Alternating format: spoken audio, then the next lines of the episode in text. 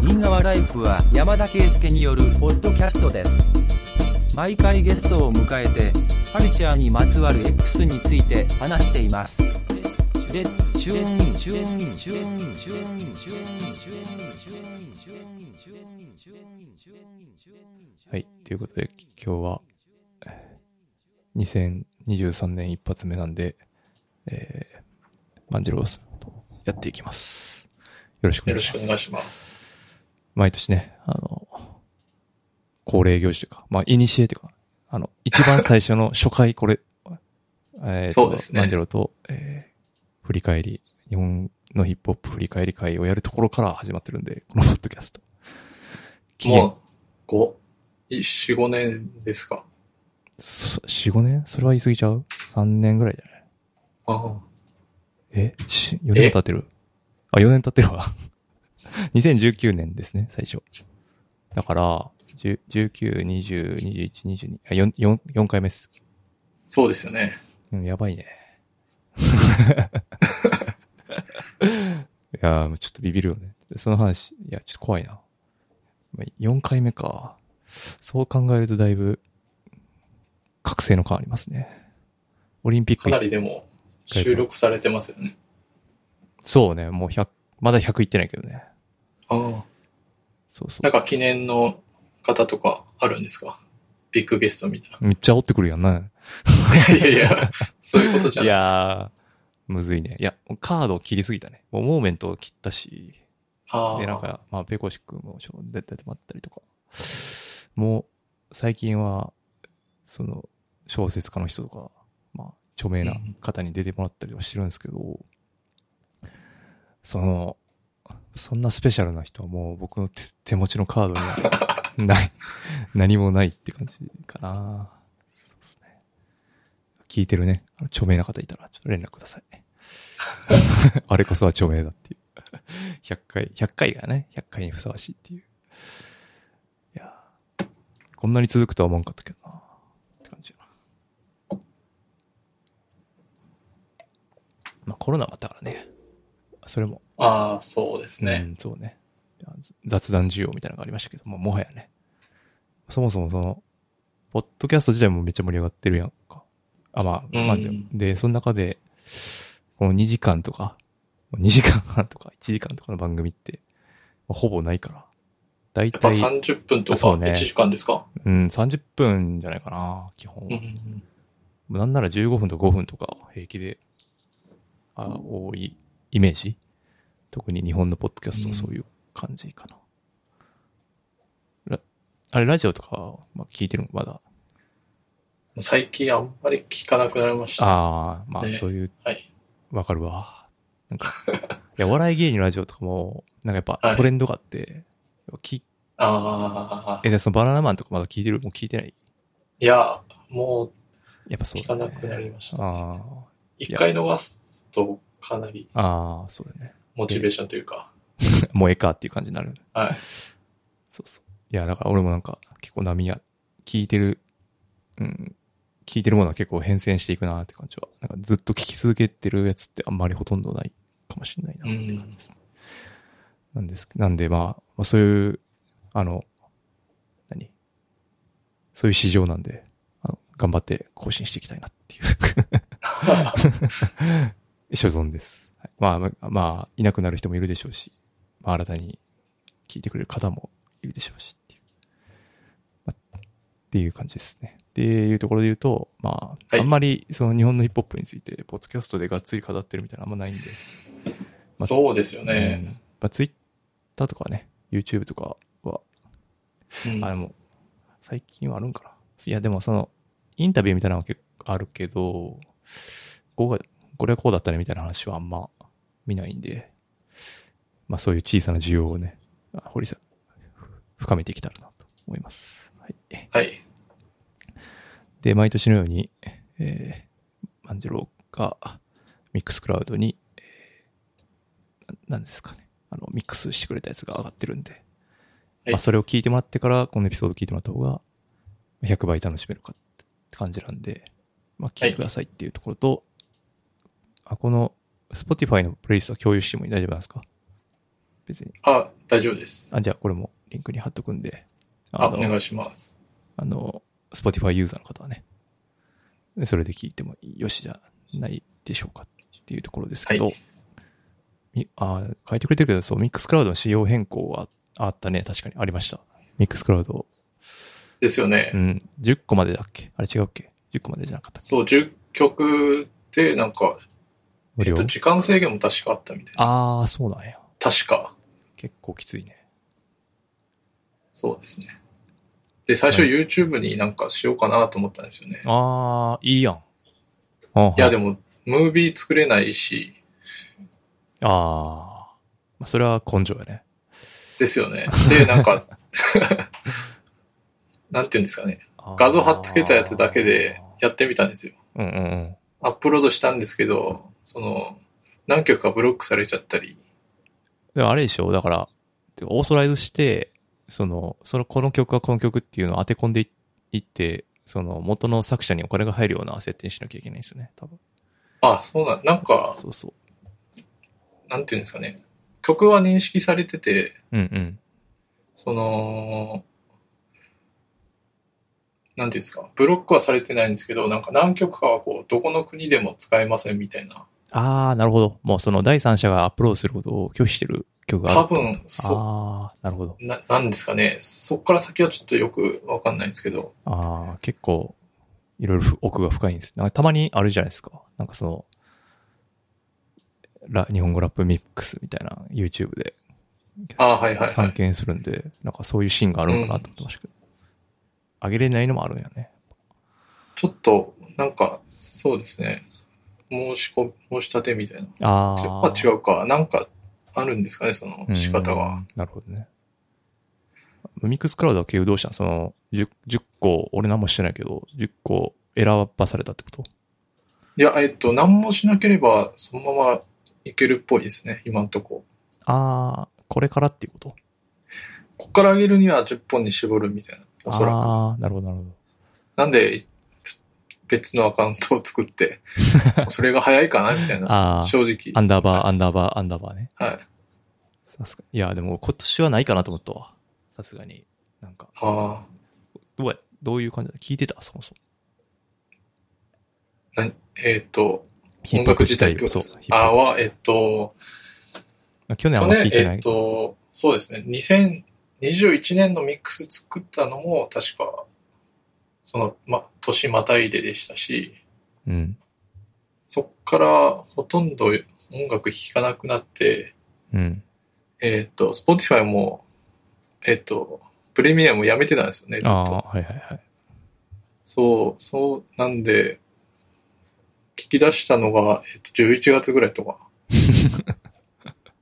すごいな、それも。それで、はあでもそれで、全然いけた。い。いやー、曲数がちょっと全然足りなくて。あ、でも確かに正直今回はショートっていうか、まあ1時間でも十分長いですけどね。 うん。まあまあなんで、それこそ YouTube でミュージックビデオ見見たり。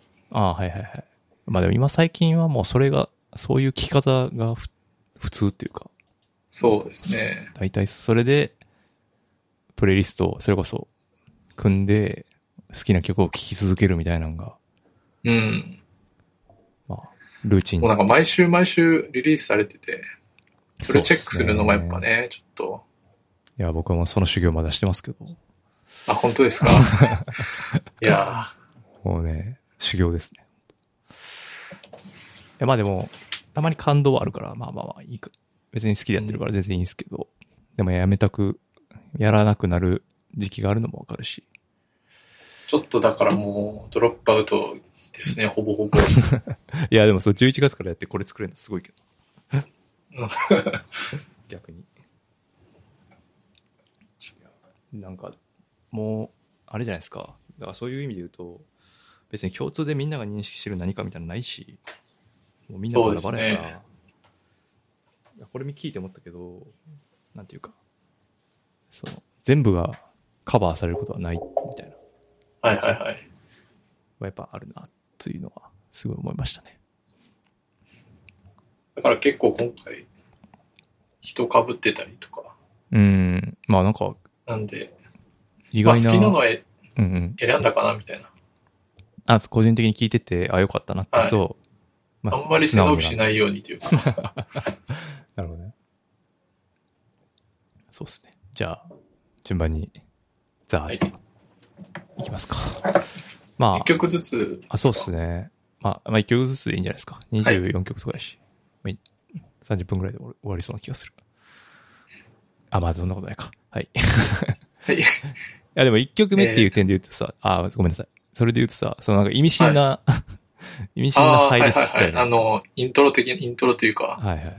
あれはどういう意図まあ、えっと、なんていうんですかね。ちょうど今年で10年目というか。うんうん。なんでまあ、今年で終わりでいいかなみたいな。ああ、なるほどね。そういう、もう、はい。こ、こ、こま、こもってたってことですね。そうですね。ちょっと、片付けに来たというか。やかま しいな。はい。あわかりましちょうどその、さっきのミックスクラウドもあれですけど、うんちょっと、ね、去年、うん、そうですね。はい。た。はい。それで一応イントロが挟ま、イントロというか、まあ、挟まってる。まあ、匂わせ出る。て、はい。で、1曲目が、えっ、と、スカイで B に。はいはいはい。スカイ。これは、去年のラブスターのそうでベすね。スト8か。ベスト4。ベスト8か。 8か。そっか。うん。いやー、すごい勢いで駆け上がってるんで、ちょっと、す、信じられない感じですね。そうですね。いやー、まあ、この曲め、はどどういうあれでしたその、エラー戦、やっぱす単純に好きっていう感じですかはい。そんなに、はい、そうですね。結構、煽ってる感じもあったし、最後の辺。そうね。煽ってる感じが新鮮でしたし、まあ、ビートがとにかく僕が好きでしたね、これは。そうですね。やっぱ1曲目って大事じゃないですか。うんうんうんアルバムにしろ、うん、いいピミンッククスにしろ。うんはい。で、これ確か1曲目でしたよね。そうね。1曲目でしかもタイトルにもな曲っていう。はいうんぴったしだったうかんな。うんこの辺のヒップホップ IQ がめちゃくちゃ高いから、なんていうかな、インプッ、インプットできてる量がもうまず半端なくあって、あまあそれをまあ、あとは順番に出していくだけみたいな感じだからな。本当にすごいラッパーになるかもしれないと、あ。私はうん思っておりますね。やっぱりね。うん。なんか、ちゃんとこう、物語を語れる人みたいな感じ、受けてますね。ああ、なるほど。うんだから、でもなんかそこれで、なまあ、それはすごいかっこいいと思うし、思うけど、すごいファンついてるから、うん。あそれはどういう、みんな、どういう背景で好きなのかなっていうのはすごい興味ありますけどね。でやっぱラップスターが大きいんですよね、おそらく。ああ、そうだよね。なんかやっぱ背景っていうかリアリティショーの強みというか、いやなんていうかその、ルーツがないみたいなことを苦悩してるみたいなこととはいはいはかにやっぱり共鳴してる人が多いってことなのかなとか。まあ、ういんろいろ学校と何かみたいに苦しんでるみたいな人とか、ああ、そういう感じなのかなとか想像したりするけど、ちょっともう若い子のことなんで、もはやもう何も言えないっていうただ、このラップ、まあでもスカイは本当にもうマジで、いやもう、とにかく半端ないことになると、私は思ってますね。頭び、うん、そうですね。で、しかもメイリー・ジョイでしょもう名門レベル入りましたから、まあ、ディレクションは間違いないしあー、まあ本人自体もディレクションできる人やし、これからが楽しみだなっていう。あの、あれですか、ゆるふわとかと一緒のあそうそうそうそうってことですああ、そうなんですね。そう、契約ええして。まあだから、つつんすごいことになりそうですね。とはい。はい。そんな1曲目の後、はい。あとは、えー、クレヨン。ゾットンザウェビと藤イと。これはすごいあの皮肉が効いたミックスですよね。皮肉、うん、どうですかね。いやもうちょっと笑ってもうたわ。ひ皮肉すぎると思って。そんなに意味はなかったんですけど、あ普通につなげるのが難し かった。あ。いや、これもう文脈までしょ、本当 R 指定が言うところ。いやそう、うん。いやー、いやだってもうこれはすごい対照的じゃないですか。ぶっちゃけ。ああ、まあ、そうですね。なんていうか、うさぎと亀の話じゃないですけど。いうん。や、まず、ね、もうクレヨンはもうアンセム化したというか、はい。もう、そのヒップホップの枠とか超えて、もう、まあ一大ヒップホップヒッター、特大ヒットといっても、去年の特大ヒットの中の一つだと思うんですけど、当然。あ、そんなにヒットしたんですかいや、これ半端ないんじゃないもう、だからそのヒヒップホップとかいう、その枠も超えてヒットしてるんじゃないかな。あ、そう、そうなんですうね。。ええ再生回数とか考えると。まあ、でもこれは、うん、そう、すごい、なんていうか、劇薬というか、この劇薬 あのーこ、この劇薬飲むか飲まないかという問題はやっぱりあって、そうですね。でスカイは飲まなかったという。うん。いや、まあ、ぶっちゃけこれ出た時、いや、まあ、展開として考えたら、まあ、リミックスするじゃないですか、クレヨンの。はいでリミックスで、まあ、スカイ入れるか、入れたやつ出すかなって思ったんですよ、僕は。そのままでしたね。うん、そう。まあ、まあ、そうそう。だから一発目普通に出して、その後はもうもう一展開つけるために、うん。リミックスもで、スカイか、I know かなっていう曲名で。あまあ曲名が違うからあれなんかな。なんかわからんけど、でも、いや、そん、に、スカイ多分25、6だ、なんかまだ20代でしょで、目の前にこんな、うん、これがぶら下がっててやらなかったっていうのはやっぱすごいなとは思いました ね。で きるそんな、まあでもその、どういううん、そのスカイがやりたいと思ってもやれなかったかもしれないけど、ああ、なんかそっちな気もしますね。けど、うん、いや、そうじゃない気がし俺はしていて、あやらなかったんじゃないかなっていう、てかな選るほどばなかったんじゃないかなっていうふうには思うんですよね。まあ結果的にやらなくてよかったんじゃないかとも思うしね。あ。うん。うん、この後、藤タイとはまあでももともともう、なんなんていうかキャリア嘱望されてて、まあどうにでもなるといえばなるんで、まあこれで食べれるだけ、まあ食える分だけ全部食って、次まあ仕切り直してもいいっちょっていう。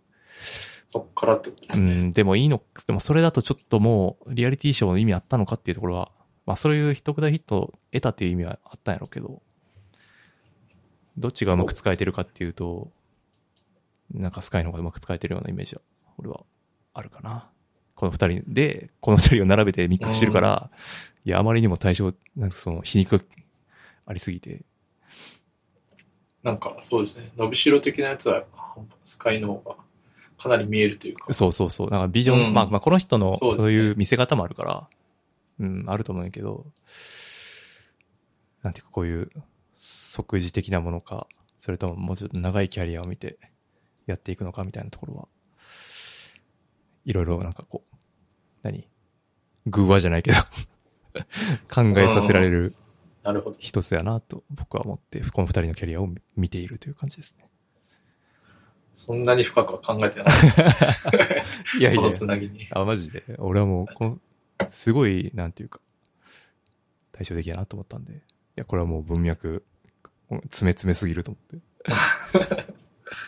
最高だなと思ったくだりでした。すいません。ちょっと喋りすぎました。ここが好きすぎたいえいえいえはい。はい。で、三次が3曲目ですね。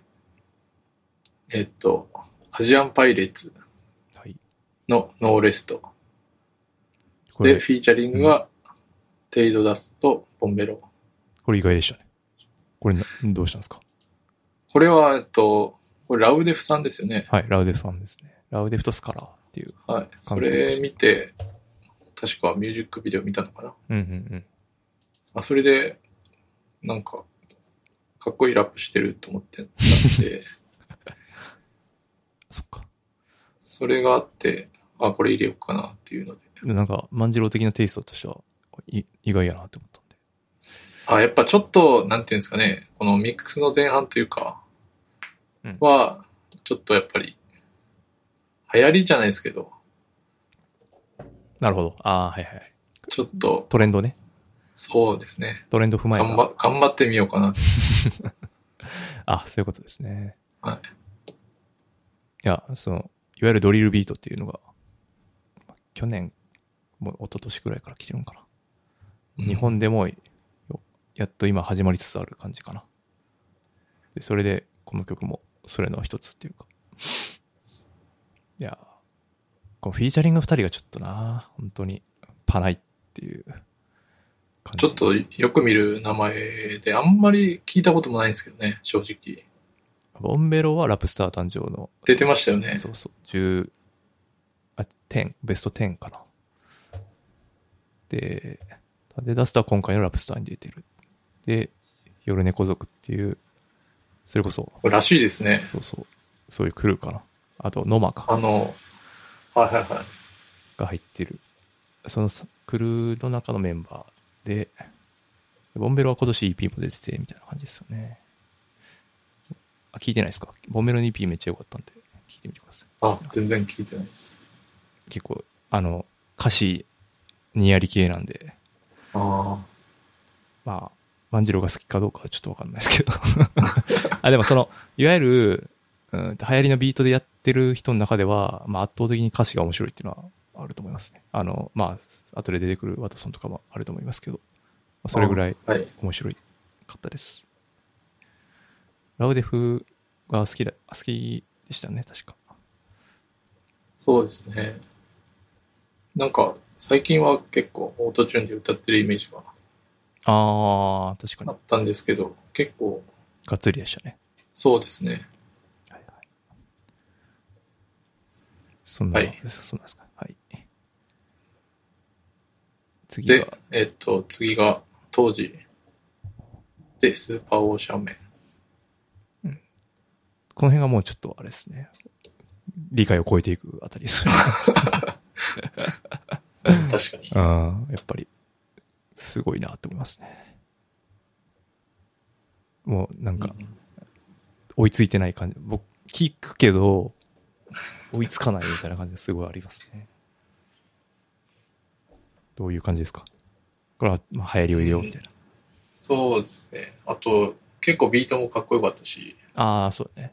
うん。結構爽やかで、爽やか。確かに。うん、乗りやすいっちゃ乗りやすいですよね。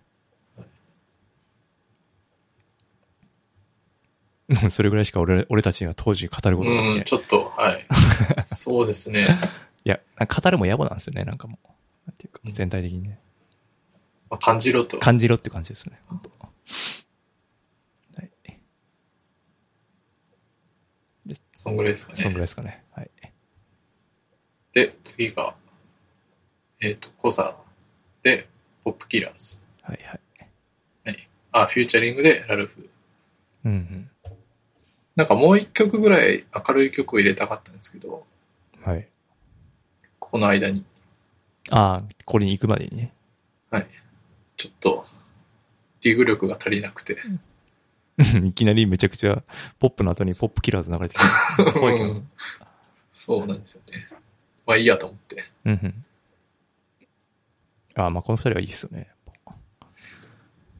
そうですね。そんなですか。うん。だから当時入れなくてもよかったかもしれないですよね。流れ的には。 確かに。 うん。確かに。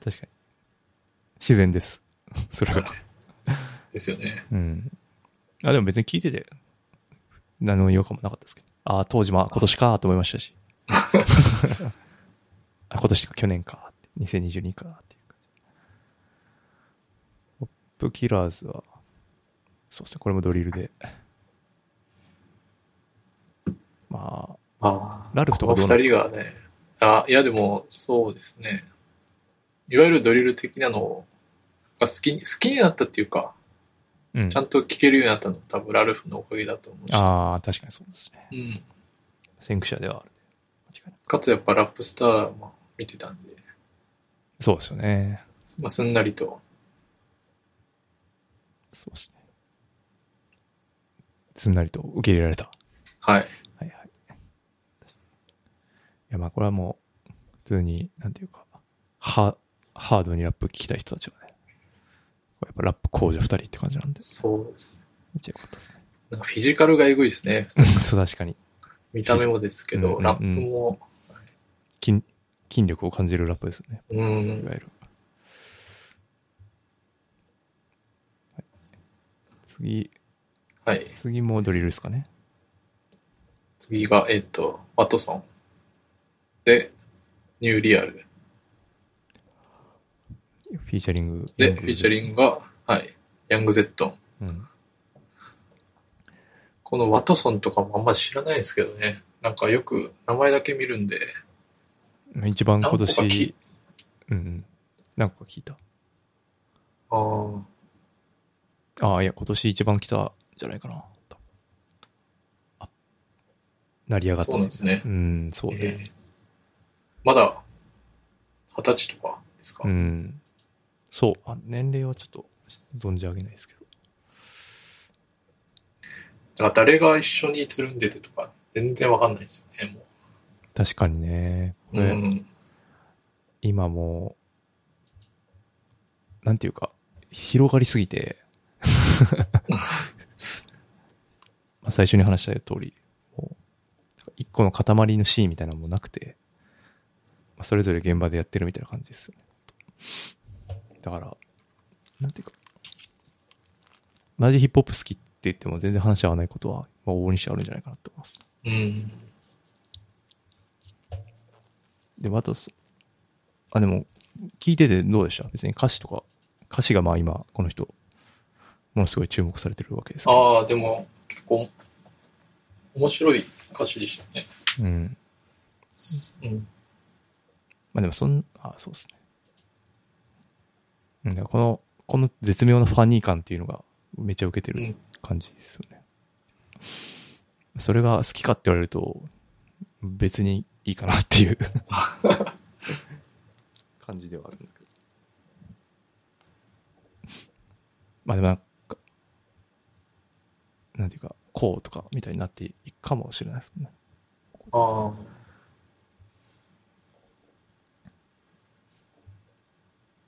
そんな、まあ、そそれ以上に語ることはそうですね。特にないっていう。次そうでですすかね。そのくらいですね。そのくらいですか。ちょっとはい。次勉強不足なもんで。はい、次でいいですか。いや、こっちも別にないです。はい、で、次が、えっと、ヒョンイズ戦で、ラン。はい、はい。これは、まあ今、この人もめっちゃもう、ぐいぐい来てますね。これでも、ちょっと調べたんですけど、うんうん。なんかシングルで出たっぽいですね、この曲は。あ、そうなんや。はい。なんで、多分、2021年に出たっぽいんで、あー、なるほどまあ。、そこはご愛ご嬌了承く ださい。はい。あの、この辺は、アンジェロも好き好きそうなイメージがありますけど、どうでしたそうですね。でも、こうえっ、と、アルバム、何でしたっけスペース、スペースナードプログラム。ナードスペースプログラム。はい。はいはい。あれは結構聞きましたね。うんうん。よかったです。そうね。なんていうか、それこそ、セミニッシュ系的な方向というか、うん。まあ、RC スラムリリースやから、まあ、そう、そうでしたね。しんないですけど、それのなんか、すごい若くて、なんていうか、フレッシュなうん印象を受けました。神戸なんですよね、しかも。そんななんかハードっぽくもなくて、そう歌詞ね。的にっていうか。うんいや、この辺、これは確か、モーメントがすごい早い時に、やばいって言ってた気がする。ああ、そうなんですか。うん。えへえーって思ってたら、こうなってて、早ーと思った な。早ー、そして的確と思ったな。やっぱみんな聞いてるんですね、ちゃんと。いや、ちょっとモーメントは以上です。はい。はいで、次が、スタッツで、ボヤージュ。フィーチャリング、JJJ とビーム。出ましたね。はいこの辺からは好きなやつかな。あ これは、まあ、このアルバムでもいろいろ入ったら、これ選んだわ。なんか、それ BPM 的なあれうん、えー、あ、そうですね。アルバム、うん、最近、それこそあんまり聞いてなかったんで、なんか、うわーとか上がるやつが、あんまりなかったというか、ああ、なるほどね。うん、なんていうんですかね。こうはい、結構聞き流す感じになっちゃってて、あ、そうや。てか、そもそもアルバム単位で期間っていう話があるよね。ああ、話としてそうですね。うん。いや、それはでも、それも普通のことだと思う。アルバムを1曲目から順番に聴いて咀嚼してる人って、多分もう、希少人種になってしまってるから。うん、かなりなんか時間取ってというか、そんなして聞かないと、ただ、スタッツのアルバムはちょっと半端じゃなかったです。その、私はその作業を繰り返しますが、ああ、その中でも、ちょっともう、異常クオリティでしたね。すごすぎたです。なんていうか、そのインス、なんていうか、もう音の緻密さというか、ああ、ああ、でもそ、そういうので言えば結構確かに良かったですね。うん、すごかったですね。あと、やっぱり、あの、7人ぐらいマイクリレーの曲はいはいはい。あったと思うけど、まああれ、やれん、やれる良さは本当最高だなと思いましたね。なんていうか、分け隔てなくやれるっていうか、しがらみがないっていうか、うん、なんかすごいいいなと思いました。まあなんか、スタッツの周りっていいですよね。うんなんかまあ、人柄があるんやろうなと思うん、すごい。う。うん。謙虚そうやし。うんで、この、そう。で、それも良かったし、い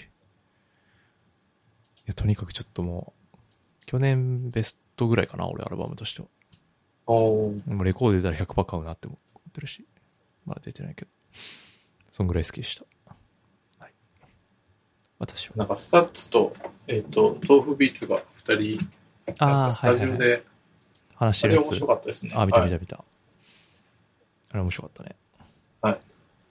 あれ、た楽しかったですね。なんか、あの、優しい気持ちになる。はいはいはい。で、曲も好きですね。ワンかな。なんか、オーケストラのとことか、かなり、うん、うん、分解していくとこね。うはいん、はい。あの辺が面白かったですね。あと、そのフレーズは Apple Music のループサンプうル、ん、サンプルから取ってくるっていう話もやっぱすごかったですね。そっから膨らましてあれ作るっていうのが、なんていうか、なんていうかな、そのツールじゃないっていうか、まあやっぱ、そうですそね。う使う側の問題っていうか、うん。発想力とか、その、何ができるかってことを考えられる能力みたいなのがビートメーカーって本当に重要なんだなって、まあ思わされましたね。っていう。すごいですね。うん。はい。まだ見れるのかな多分あれ。アーカイブされてると思うんで。1時間ぐらいあるから、なんか作業しながら流してるとちょうどうん。調子いい感じでした。ちょっともう一回、通して聞いてみたいと思います。うん。インストもすげえいいから。マジで。あ、決して悪かったっていうのは思ってないですけどね。 ええなんていうんですかね、いやこう、そういうこと最です近な何が良くて何が悪いかも分かんないぐらい、あみんなクオリティ的にすごいじゃないですあ、か。ああ、確かにね。はいはい。わはい。かるわかそる。れも一つあるんで、全体のレベルは上がりすぎてる。うん。確かに。それこそラップスターとかチラッと見てても、ああ、そうね。それめっちゃ思った。う同じこん、と。わわかん、わかんないんですよね、正直。みんなかっこいいといえばかっこいいんですけど、ね、 これで落とされたりするのか、みたいうな、ん、そうそうそう。うん。っわかりますわ。ていうのがやっぱり、はいはい。いや、別にあの、去はい。年音楽聴いてて、はい。はい。で、えっ、と、次が、えっ、と、なめだるまのブルーインビーツ。すごいですね、これは。久しぶり久でししたぶね。りですうね。ん。いやー、ちょっと。しかもこのビートあれでしょ。インジニアス・マキノで、はいはいはい。おおって思いま2009したね。年とか10年とかに出てたやつだね。確か。かなり昔のでしたね。ねなんか聞いたことあったんですよね、これは。あ、マジですごいね。はいはいはい。で、しかも元、その元ネタがマイルス・デイビスで、みたいあ、そうだったんですねな。。そうそう。カインド・オブ・ブルーに入ってるなんて曲やったかな。あ、結構有名な元ネタというか。うーん、いや、でもその、マイルズ・デイビスをサンプリングして、どうのこうのって、あんまり見ないから、なんていうか、有名なネタっていうよりかは、まあ、有名な曲って感じかあな。あ、はいはいはい。なるほど。しかも元曲がブルー・イン・グリーンだよ。うん。だからグリーンって、てんてんてんみたいな感じやん だからもうその辺の意味がかり的にもちょっと半端ないし、まあそれ選んできて3年ぶりにややるみたいな。がすげえ、すげえなって感じでしたね。いや、やっぱ、あの、ビート選びがすごいですうね。ん、すごい。本当うにすごいと思う。ん別に古いとか新しいとかあんま関係なくて、うん本当になんていうか厳しい審美眼で見てるっていうだけっていうのが、今回の件で露呈して、うんはい。で、それに対して、じゃあいいビートがあった時にどういうラップするかみたいなのも、ちょっと、こん、だいぶ根詰めてんねやろなっていう感じがするというか、大体もうさ、なんていうかさ、このパターンのラッパーで超えてくるってあんまないやん。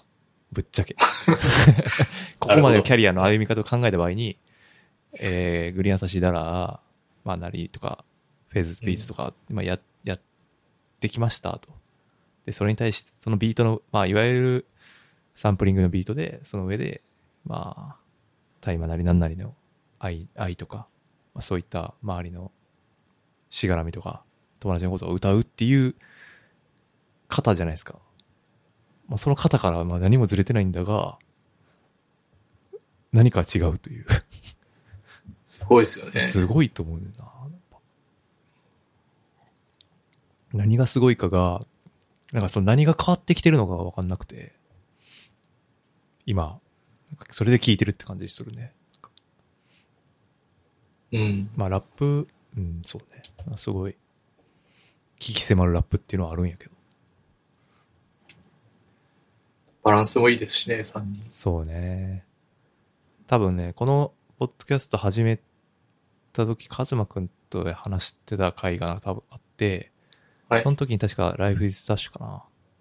ライフスダッシュかな。うん。紹介してて、その時俺は全くハマってないみたいな話を多分してて、 ああ、それが、あの、インターネットタトゥーとしては一番恥ずかしいタトゥーかな。 えっと、なん、なん、ファーストかなんかでしたっけライフスタッシュは YouTube で PV が上がった時かな。シングルかな、多分まだ。ああ。えっと、なんか、ミックステープもなんかであったんですよね。ナメダルマのメンバー。あ、はいはいはい。その辺の時とかやっぱり僕、しなんか知ってはいたんですけど、うん。なんかあんまり、そんなにピンとは来てなくて、そうね。やっぱりその、うん、グリーンアサシンダラとかと組んだあたりからがやっぱり、うんうん。なんていうんですかね、クオリティがかなり上がったというか、まあ相性が良かったっていうのもあるらしうい。ん、より優しいだらが、もうだって、なんだっけ、ビッグリーマンとかとコラボはいはいはい、はやったい。りはしたけど。うん、まあそれこそ今で言うと、ある、エミシかな今 RK エミシか、ともやってるけど、やっぱその、そことの、そういったアルバムとナメダルマとやってる時はやっぱ全然違うから、うん。まあ、いや、ほんとすごいですよね。すごいですね。すごいです。まだ、この間新曲出てましたけど、はいはいはい。そのグリーン優しいダラーで。いや、これもだからあれ良かったですねそう、一緒で。うん いや、何も変わってないのではって思うんやけど、 何かが違うっていう。その何かが言語ができないみたいな感じです。なんかビートの良さを極限に出してるんですかね、その。ラップで。どうなんやろな。まあ、歌詞がまず叙情的で、かなりファジーというか、うん、抽象度が、どんどん上がってきてるイメージはあるというか。ああ、前はもうちょい、それこそバール買いに行かせた、みたいな話があったじゃないですか。結構具体性とかあったですもんね。だけどもうちょっと死に近づいてってる感じがすごいするなっていう。うんそれが特にそのなんか日本語の詩ラップというか日本語の詩に近いうん、のかなとか、まあそれは本当に邪推っていうか、まあ自分で日々考えてるって感じですね。そんぐらいすごいと。いうことですね。はい。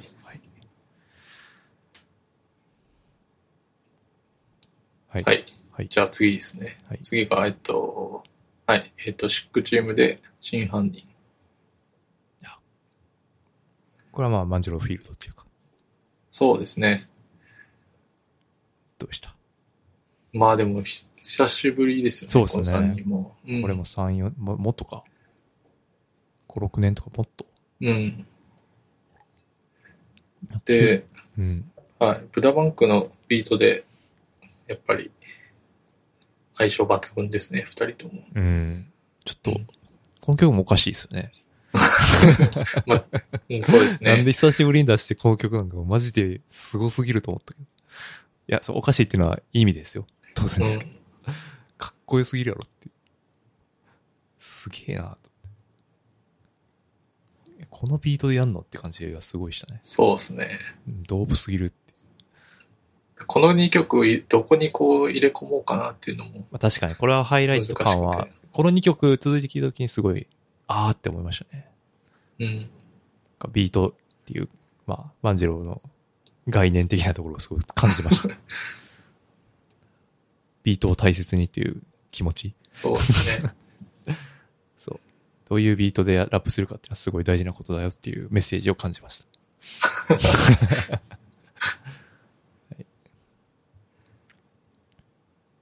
まあでもアルバムとかは出なさそうですね。そうやんなどうなんやろなでももう、そろそろやってもいいんじゃないですか。みんな、うん。みんなやることまあやって、まあ、いまあ、いすぎとかもすごいハードワーカーやから、わかんないけどね。まあ、スラック次第じゃないのそんなもんそうですね。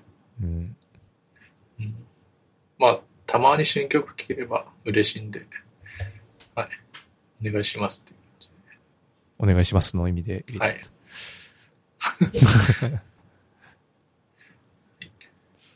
そんぐらいですかね。はい。じゃあ次行きますか。で、えーっと、次が、おむすびで、祈り、ウェルカムバック。出たですね。これははい。どうでしたか、まあ、どうでしたかっていうのもあれですけどね。これも、でも、アルバムから1曲目ですかね。はいはい。これアルバムで聴いてますよね、さすがに。いや聞いてないです。はい、そう、アルバムを何枚か買ってて、はいはいはい。その中の1枚ですね。やっぱそうっすおよむすびはねは。い。ただ、全然き、はい、そうですね。いや、でもアルバムで買う意味があるアルバムっていう感じですね。なんか、すごい評判良かったですよね。いや、でこれすごいと思います。はいで、フィジカル出るっぽいから、とりあえず聞いてないけど、買っとくかと思って。おー私もレそコれードで、買いました。ああ、なるほど。 はい。あの、サミット多分何枚か出たけど、これだけ買いました。そうくらい好きで した。僕は。いや、すごかったですね。いや、すごいと思う。これ本当にすごい。あ、そう。前作よりもポップさもあるんやけど、でドープさもあるっていうか、うん。やっぱり、前作は前作ですごい、一作目もそうだけど、結構、ドープ方面っていうか、まあ、リーク的にもかなり内政的な要素強かったけど、今回の内政はまだ別のベクトルの内政っていうか、まあ、割とポジティブさも感じられるっていうか、まあ、それがポップさにこう、跳ねてるっていうのと、まあ、ビートメーカー、別のラスカル使ったりとか、はいはいそうはいいう広がりもあったりとかして、なんていうか、やっぱないなって感じでしたね。本うん。そうですね当。まあ、どの曲入れても、まあ、そうですよねって感じなんで、うん。全然わかるっすね。だビート的にこの1曲目が一番良かったというか、あなんかもう1曲ぐらい荒々しいのがあっても良かったかなと。うん個人的にははいはいはいはいわかりますよ。あの、セカンド派の人の意見でしたね、それ。そう、 そうですね。セカンド。シンクグッドがちょっとやばそうそうすぎシンクたんグッで。ド派の人は多分そうでしょうね。僕はシンクグッドを超えたと思ったんで、これは。やっぱり。ああ僕はどっちかというとあれですね。あポップ寄りなんで、どっちかというと、その、えっ、と、ポップとドープが、えっ、と数、数直線上にあるとしたら、一直線上にあるとしたら、まあ、そっち側、どっちかというとそっちにちょっと触れてるんで、ちょうどいいというか、バランス的に。ああ、でもすごいそうだと思います。うん。聞きやすいですし、そうそうそう。何回も聴けるし。かといって、はい、ドープじゃないわけでもない。そうそう、ドープじゃないわけでもないし、なんていうか、そう、ちゃんとヒヒップホップしてるっていうか、 そうですね。うん、ラップ単なるラップではないっていうん。うのが、今年、個人的なキーワードで、まあそれをた本当に全うされてるラッパーだなと思いました。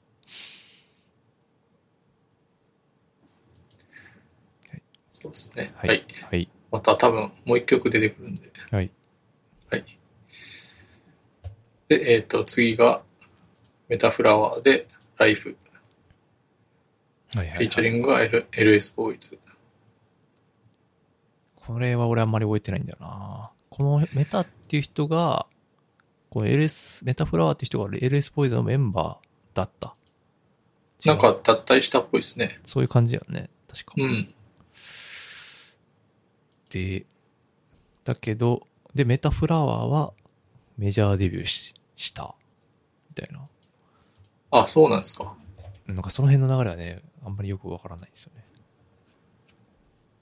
で、ベなスんト、か、ベスト曲やったりとかしてるっすよね。そうそうそうですね。はい。うんそんなに LS ボーイズも聴いてるわけじゃなかったんですけど、このメタフラワーさんの曲は結構良かったんで、はいはいちょ。こちょこチェックしてましたね。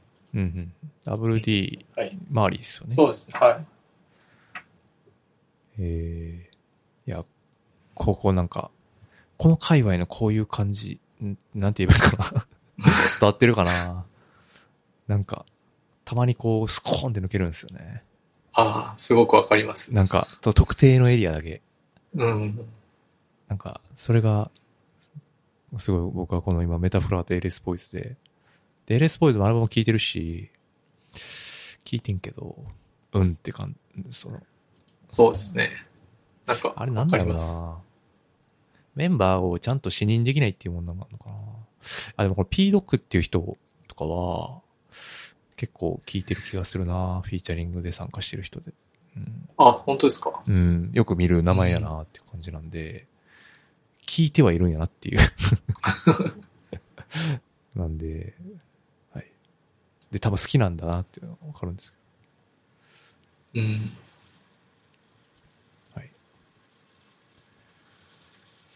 そんなんですかね。はい。はいそうですね。まあちょっと入れようかどうか迷った曲でもありましたね、これは。あ、そうなんや。結構好きでしょ。なんかひりついてて。で、次が、えー、コサで、サンデーフリースタイル。はいはいはい。千人称と JJJ がフィーチャリングですね。これアルバムからの、あれですね。はい。これがす好きでしたか。コサのアルバムはどうでしょうコサも良かったと思うんですけど、めちゃくちゃ印象多かったわけじゃなかったですね。あ、そうなんや。いはい。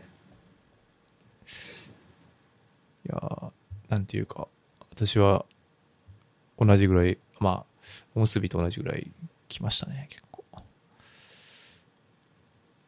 おっていう感じでしたね。うん。これ、結構早い段階でしたよね。1月とかそうですね。めちゃくちゃ早いんじゃない序盤ですね。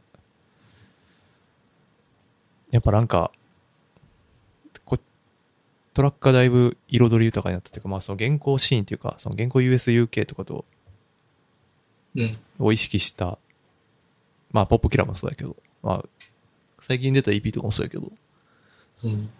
そういう方向が単なる、まあ、かっこつきで言うと、ブームバップラッパーではないよっていうことを証明してるアルバムまあ、そうですね。証明しようとし、証明っていうかそういうふうにしようとし、そういう流れうん。にあるんじゃないかなとは思いますね。まあ、この曲、この曲でもともと千人称ね、その、はい。マンデーフリースタイルマンデーフリースタイル。オマージュっていうとこですけど。そう、フリースタイル、その、だから、日本のフリースタイル、日本でいう今フリースタイルは、トップオブザヘッドの即興のフリースタイルになってしまって、あはいはいしまっているが、ここでのフリースタイルは、テーマがフリーだっていう意味のフリースタイルっうん。て感じかな。まあ、この3人やったらまあ間違いないっすよねって感じそうですね。でしたね。うん。いや、うん。どれが好きだったかな。なんかめっちゃハードにラップしてるやつやってんな。あ、マイフィールドかな。っていう曲が好きでしたね。ちょっともう一回聞き直そうかな。聞き直そうかな。 聞き直してください。はい。はい。そん なで、か。えー、次が、えー、言い過ぎで、from scratch。アイデだ。 いやこれ評価低すぎるって、マジで。って思ってますあそうなんですか俺は評い価がやこ低いれではすちょっと、半端なかったと思うんですけどね、僕。うん。どうですかそう、もう長年ファンじゃないですか。あ、そうですね。長年のファンから。今年買ったのが、だから、の一枚ですね。うん、 CD。どうでしたすごい良かったと思いますね。なんかやっぱ、俺はすごいもうメッセージがダイレクトになった分、すごい強度が増したと思ってて、うん。なんそれがすごい好きでしたね。かなり啓発的というか。あ、そうそうそうそう。うん。特にこのフロムスクラッチはね、クレバ味があったというか。グレバミうん。クレバに近い怖さもちょっと感じたとい うか。あ、クレバミね。はいはい。はい。ああるね。いや、うん、いや、こクレ今バミ回かなりそれ多かったんじゃないかな。あその成分というかあ。確かに確かに。まあやってるやつが正義だっていう話ね。うんいや、でも、クレバとは違うのはやっぱりその弱者側の視点に立ってる時もあるから、それは全然違うんですよ。ああ、そう、そそう、それはそうですそねう、。視点が、そういう視点の時もあるし、それが急にくるって入れ替わって、そういう辛い時の自分とか、うん。あれ、えっと、誰とやってる曲やっけあスパルタかあ、なスパルタとのやつもスパルスパルタか。スパルタとやってる曲とかはそうだし、まあ、フロムスクラッシュがもう、まあ、なんていうか、そのややっていこう、みんな、ちゃんとやっていこうっていう話だと思うけど、 やっぱこれ、b ボーイズムっていうか、うーんと、366-24-7もまあそうなんですけど、新たな b ボーイズムっていうか、うん21世紀型 b ボーイズムっていう感じがしたなーっていう俺は b ボーイズムをこ b ボーイズムを書き換えてるなと思ったからああ、なるうほど。んただでも、ぎすぎ自体やってることは多分変わってないと思そうなんですすよねそれが恐ろしいんですよそこがはいうんもう怖すぎるっていうそうそううんやっぱすげえよなーっていう行動型哲哲学なんやなって感じしたよマジでそうですね。マジやんって。マジで行動型哲学やんっていう。そう。いやー、だから。もうだからもうず、うん、そう、このフロムスカッチの曲、歌詞はもう、プリントアウトして壁に貼っておいてもおかしくないぐらい、 あの、金言に満ちてるというか、そのヒップホップ的そうです思想ねの金言に満ちてると僕は思ってるうんで、んすごい好きでした。まあでも、まあそうですね。まあ流れのファンからしたらちょっとダイレクトすぎるんじゃないかっていう意見があるのは、あの重々わかります。いや、でも、うん、それもすごい、こっちはうおーってなりましたけどね。それはそれ。れで。まあそれはそれでね。うん、すごい良かったと思います。まあこれがきっかけかわかんないですけど、あの、ね。あ、まあ次、次の曲につながるのかな。はいあ次は、えっ、と、パンピーで、メサイアコンプレックス。フィーチャリング、関平系神で すね。これ、カンのバース丸々カットされたんですけど。いや、ミえッっクスでと、そうですね。なんかビート的にちょっとああ、そっか。変わるじゃないですか。うんうん、ビーチチェンジあるね。これうん。で、どうしようかなと思ったんですけどバッ、サリ言ってましたね。すいません。あの、た飛ばしたかったわけじゃないです。はいはいはい。なんか流れ的に、きここで切っちゃおうかなと思って。うんうん、あすいませんちょっと話の腰を折っちゃいましたパンピーのとこどうでしたき聞いたちゃんとこれは EP ですかうんあ、そうですね。まあでも、そんなに、めちゃくちゃ、うん、良かったと思う思いますけどね。なんかそうあこれあんまりこうもう刺さらなくなってしまってきつさがああ、あってしまって世間とのギャップを感じてしまってる今日この頃ですね。うん。いや、でも、パンピーはやっぱり、うん。なんていうんですかね。DJ が一番いいと思うんですよね。なんていうんですかね。最大限発揮できるっていうかあー。確かにね。うん。なんていうんですか。こう、うん。そう、か配慮がすごあそうそうすごいじゃないですうか。んうんうん。わかるわかる。うん。それ、はい、ラップとかも確かにいいと思うんですけど、一番堪能できるのはやっぱ DJ とかなんじゃないかなと。まあ、アッシュアップとかもそうやしね。うやっんぱ。そういうセンスっていうか、全部組み合わせてできる DJ が一番、そうですね。あの、たまに一曲歌ったりとか、うん、それが僕は。ちょうどいいっていう。うん。失礼やけどな。うだんからすごいエンターテインメントっていうか、だと思うんですよね。そうだね確かにねうん本当に。確かに。見に行ってめっちゃ楽しいもんね、普通に。うん、だと思いますね。いや、なんかその、この EP の中で、その、俺の心の中の言い過ぎっていうフレーズあ、がはいはい。あって。これは確かその、サミットのラジオで、イスギがゲストに来た時に、あ、聞きました、聞きそうましそたう、。サミットの人が言ってて、それめちゃくちゃ笑ったし、実際、 めちゃくちゃそういう場面、日常であるなっていう、うん。すごい共感したんで、面白かったなっていう。っていうことしか俺はこの EP で思ったことはなかったっていうか、なんかそのさ、その前の EP と鏡面仕上げになってるみたいなとこさ、鏡面っていうかその、鏡、うん。鏡か。はとい。か、まあそれはまあ別にそういうのもわかるし、そのなんていうか、イースターエッグ的な話とか、うんうんって感じだし、まあその1曲目のジャージやってるとか、そのドリルの進化系か、まあ進化系じゃないか、まあジャージっていうジャンルが入っててみたいなとか、わかるんですけど、なんかもう、そう、逆にそう、なめだるまと違って同じことやってるのにしかちょっと見えなくなってきてつつあるという、ああ、なるほど。うん、なんていうか、まあでも、そうですね。こそこでも好きっていう人いいっぱいいるでしょうしね。そうなんですよね。うん。それはね。そう、それ が。でうも、んパンピーっわかりまて、そうじゃなかったんじゃねえのって俺は思ってしまうっていうか、ああそういう人で、そう、D、それこそ DJ とか、そうじゃんか。っていうう、ん。そういう風でやっちゃうかったんで、わーとか、ビブの EP とかも、いいけど、みたい な。そいや、そそう、本人がいいって思ってるなら、それはそれでいい。う、あ、そうそうそうそう。まあ、そうなんだけどね。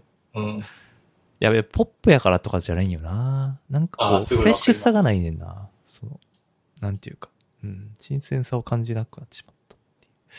いや、まあ、難しいっすよね。やっぱ、キャリア積んでいくの。うん。で、出すたびにハードルは上がるでしょうしうね。ん、そうね。1枚目のハードルがだいぶ上がってしまったからな。はい。すいません。そういう、あの、はい。こう、そう、そうですね。はい。そういうふうに思ってしまいましで、はい、そうですね。えっと、はい。で、次が、ワンネスで、ドロップダウンストリート。た。これは、これは、これも抜けてるかな、俺。ああ、ワンネスも結構、なんていうんですかね、うん。フィジカル出たら買って、買ってますね。あ、マジで。そうなん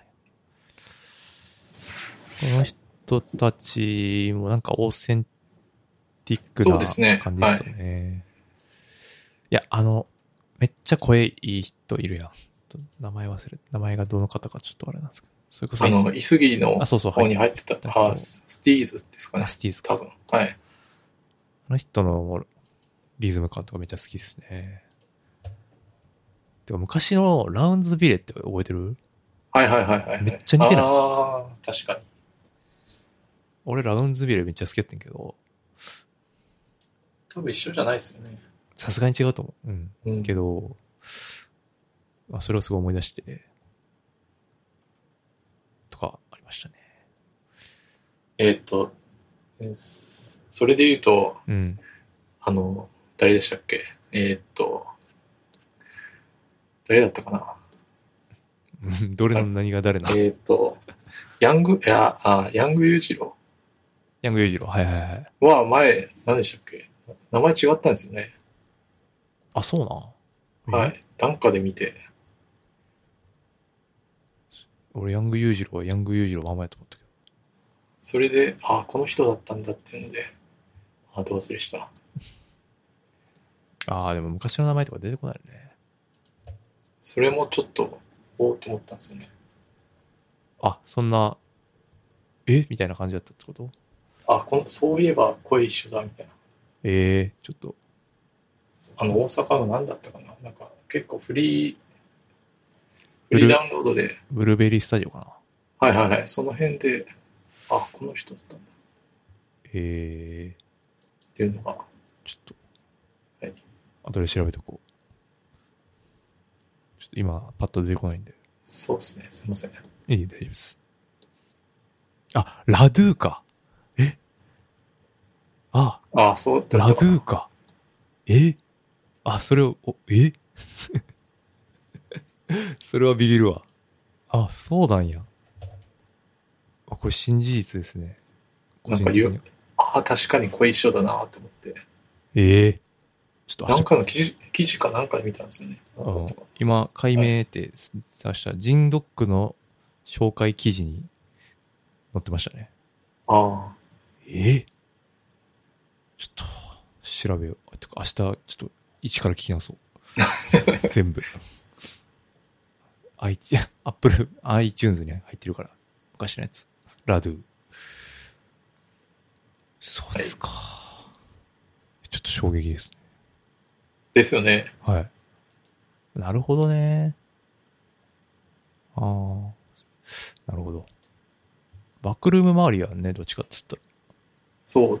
だからやっぱあの、イエロードラゴンバンドとか、ああ、なるほど、ね。その辺も近いのかな。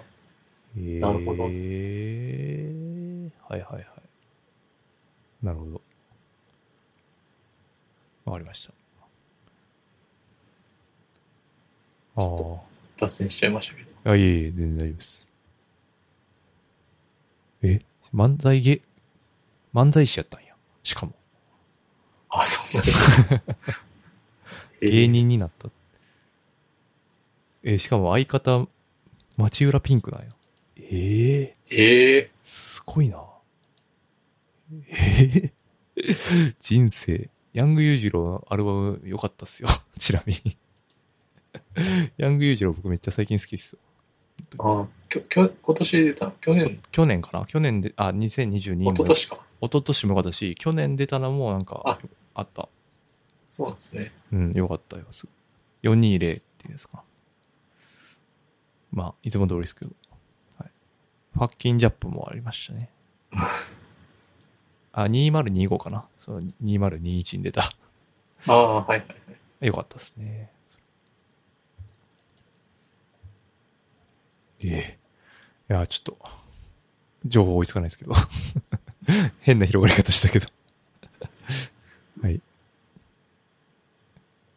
そんなんすかね。はい。次そねうで。すね。ちょっと、小道それちゃいましたけど。はい。で、えーっと、次が、えーっと、エラーで、5音ですね。出たね、エラ出ましたねー。ア。ルバム。どうでしたかアルバムは。いや、まあでも、エラら、エラっぽくて、良かったと思いますエね。ラっぽかったねは。こんなにエラっぽいことあるんやって思思ったもん、俺。だって。マジで。すごいよな。落ち着くもんな。なんまかあ、はい。ああ、そうですね。やっぱ、あのラップと、ラップとフローと。うん。うんとそうね。あと、ビートも良かったですね、みんな。まあ、そうっすよね。エンドラン。ん。 DJ ハイスクール、スクラッチナイス、ブシマイン、DJ フレッシュ。いや、ほんと、なんか、一日中流したわ、俺だ。確かこれ出 た日。本当ですか、止めるタイミングがわからんっていうか。 わかるなんかこ うう、んもう普通にな日常に流れていくって感じ。ああ、街に溶け込む感じそうですそうね。そうそう。ほんと、家の中でずっと聞いた。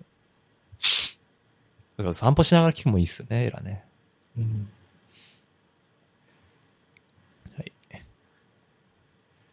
そんなんすか。で、はい次が、えーっと、次が、調理場ですかね。長寿とオリーブオイルのでかませれば全然知らないですよね、この長寿。あ僕も知らないですねおえ名前だけ知ってるみたいなーなんかバッツマンやったっけなか、有名なんですかな確か。違うんかなバッツマンって曲が有名ですね。奮闘中とバッツマンがすごい有名なんかな沖縄の人ですよねそうですね。ああ、でもオリーブオイル、あ、これ聞いてなかったな。これ聞いてみよう。オリーブオイルでアルバム出してるんですね。そうですね失礼しました。やっぱオリーブオイルはマストなんで、まそうです毎年多分入ってると思うっていうかやっぱ、うん。オリーブオイルが選んだラッパーっていうのは、まあ、一つ、なんていうか、そうなんですよね信用できるって感じはあうるんです、ん、はい。それはすごいわかります。まあ、それの中で良かった感じってことかそうですね。次もそうなんですけど、スニーズのラブマイライフ2。おーあ、同じシリーズ。こっちは聞いてた、俺。あの、スニーズとオリーブオイルのアルバムですよね、これ。これはまあ昔、パート1じゃないですけど、あ、これ2回目な ?2 回目ってこと ?2 回目のコラボってことどああ、えっと、ういうことアルバムでは最初じゃないですかね。アルバムは最多分初、最初やんね。ただ、ラブマイライフっていう曲を、あー、そういうことなか。結構、結構前ですね。うーん。 2013とか、12とか。あーの続編みたいなイメージってことそうですね。まあ少あしー知らなかラったビートも変わってて、えー。あ、で、その元曲もオリーブオイルがやってる。そうです。はい。なるほど。理解しました。あー、ちょっとそれ聞いてみよう。元曲を。まあこの辺はオリーブオイルということで。なるほどな。はい。オリーブオイル縛り。オリーブオイルまとめ。そうですね。は いで、えーっと、次が、アイロデロシで、レベレーションイントロ。うんうん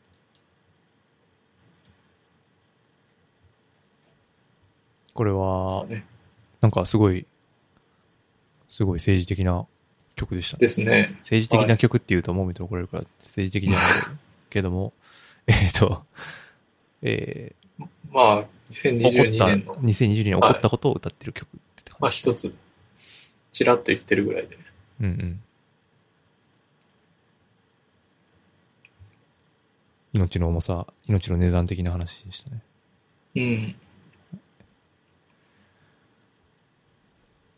そうですね。ああ、でもこれもオリーブオイル参加してるんですね。うんあ、えっと、南極メカに参加してましたうね。ん。すごいね。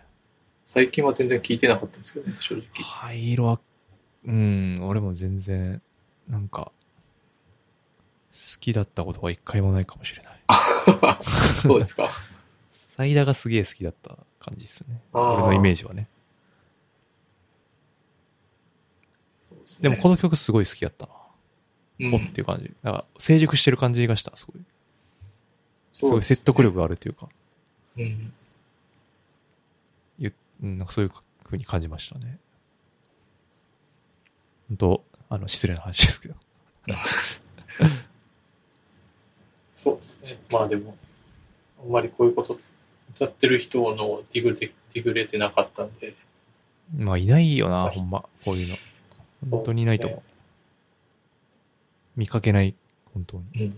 や、いるんやと思うけど、うん、もう本当にそういうのが受け入れる土壌がどんどん減ってきてる感じが、うん。個人的にはするかな。すごい強楽的な方向にすごい進んでると思そうですね。う。うん。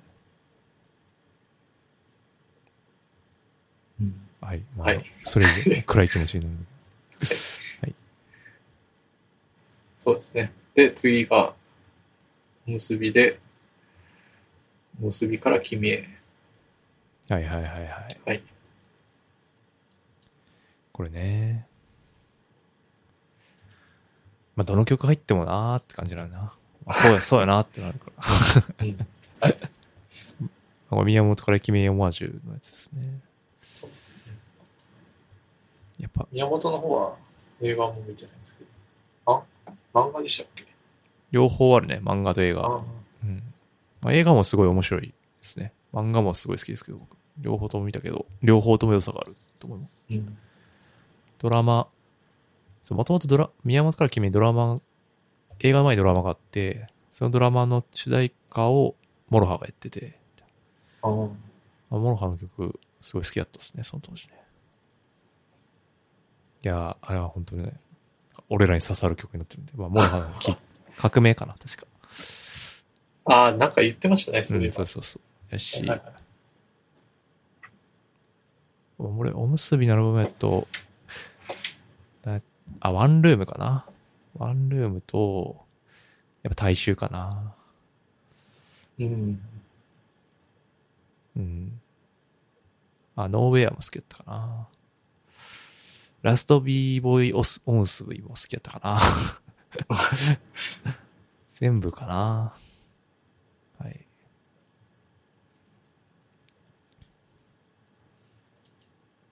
まあでも2曲目っていうことで。確かに。はい。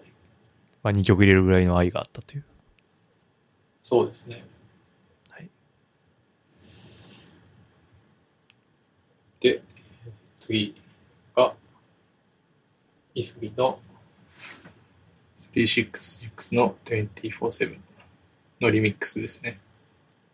あ、これも、あの、必須項目ですね。今年。いやー、よかったな、これ。そうですね。なんでろ、すなんで366なのかってやっぱ思うやん。ああ、そう。なんでって思うやはい、ラジオで言ってました。んうん。一人も取りこぼしたくないって、やばない。 俺それすごいと思ってんけどな、それも。どういうことって思ってそういいそれもいい意味でね、うん。すごいなーっていうか、そういう発想がなかったですね、やっぱ。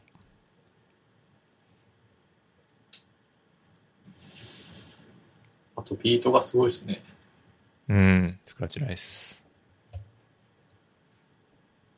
このアルバムやっぱスクラッチナイス、なんていうか、スクラッチナイスもうめっちゃ仕事してるじゃないですか、最近。至るところで多分、至るところにいるしますよねそうそうそう中でも、やっぱりなんていうか、スペシャルな感じがあるなと思いますよね。そうなんていうか、うんそれこそ本当にビート選びがシビアなのかなと思うし、そこ。すごいクラシックですね。うん、はい。本当に。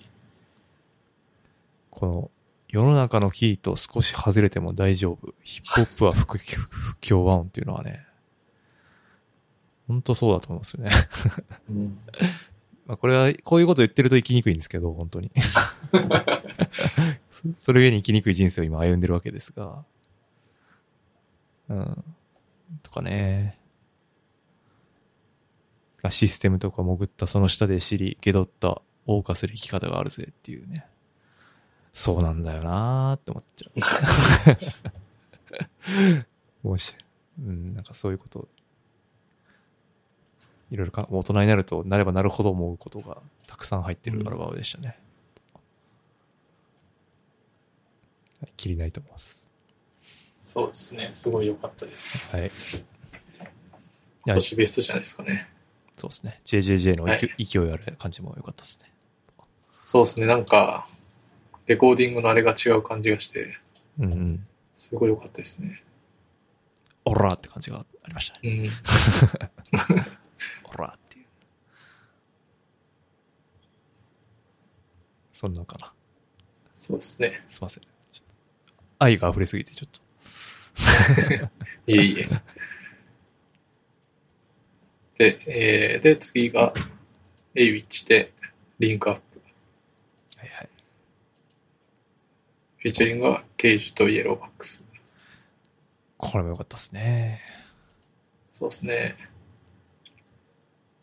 こういうこと、そうですね。はい。こういうことやる人、ちゃんといないと本当良くないっていうか、 本当に、まちゃんとやっていこうっていう。頼むでっていう感じがしましたね。しますね。あ、どうビートも良かったですね。ああ、ビート良かったですね。うん。あれこれ誰だっけチャキ、チャキズールこれ、チャキズルだあーったと思います。はい。なんか、まあ、イエローバックスのアルバムも良かったんで、よもしよかったらね、聞いてみてくださああ、ちょっと聞いてないですい。うんね。、聞いてみてください。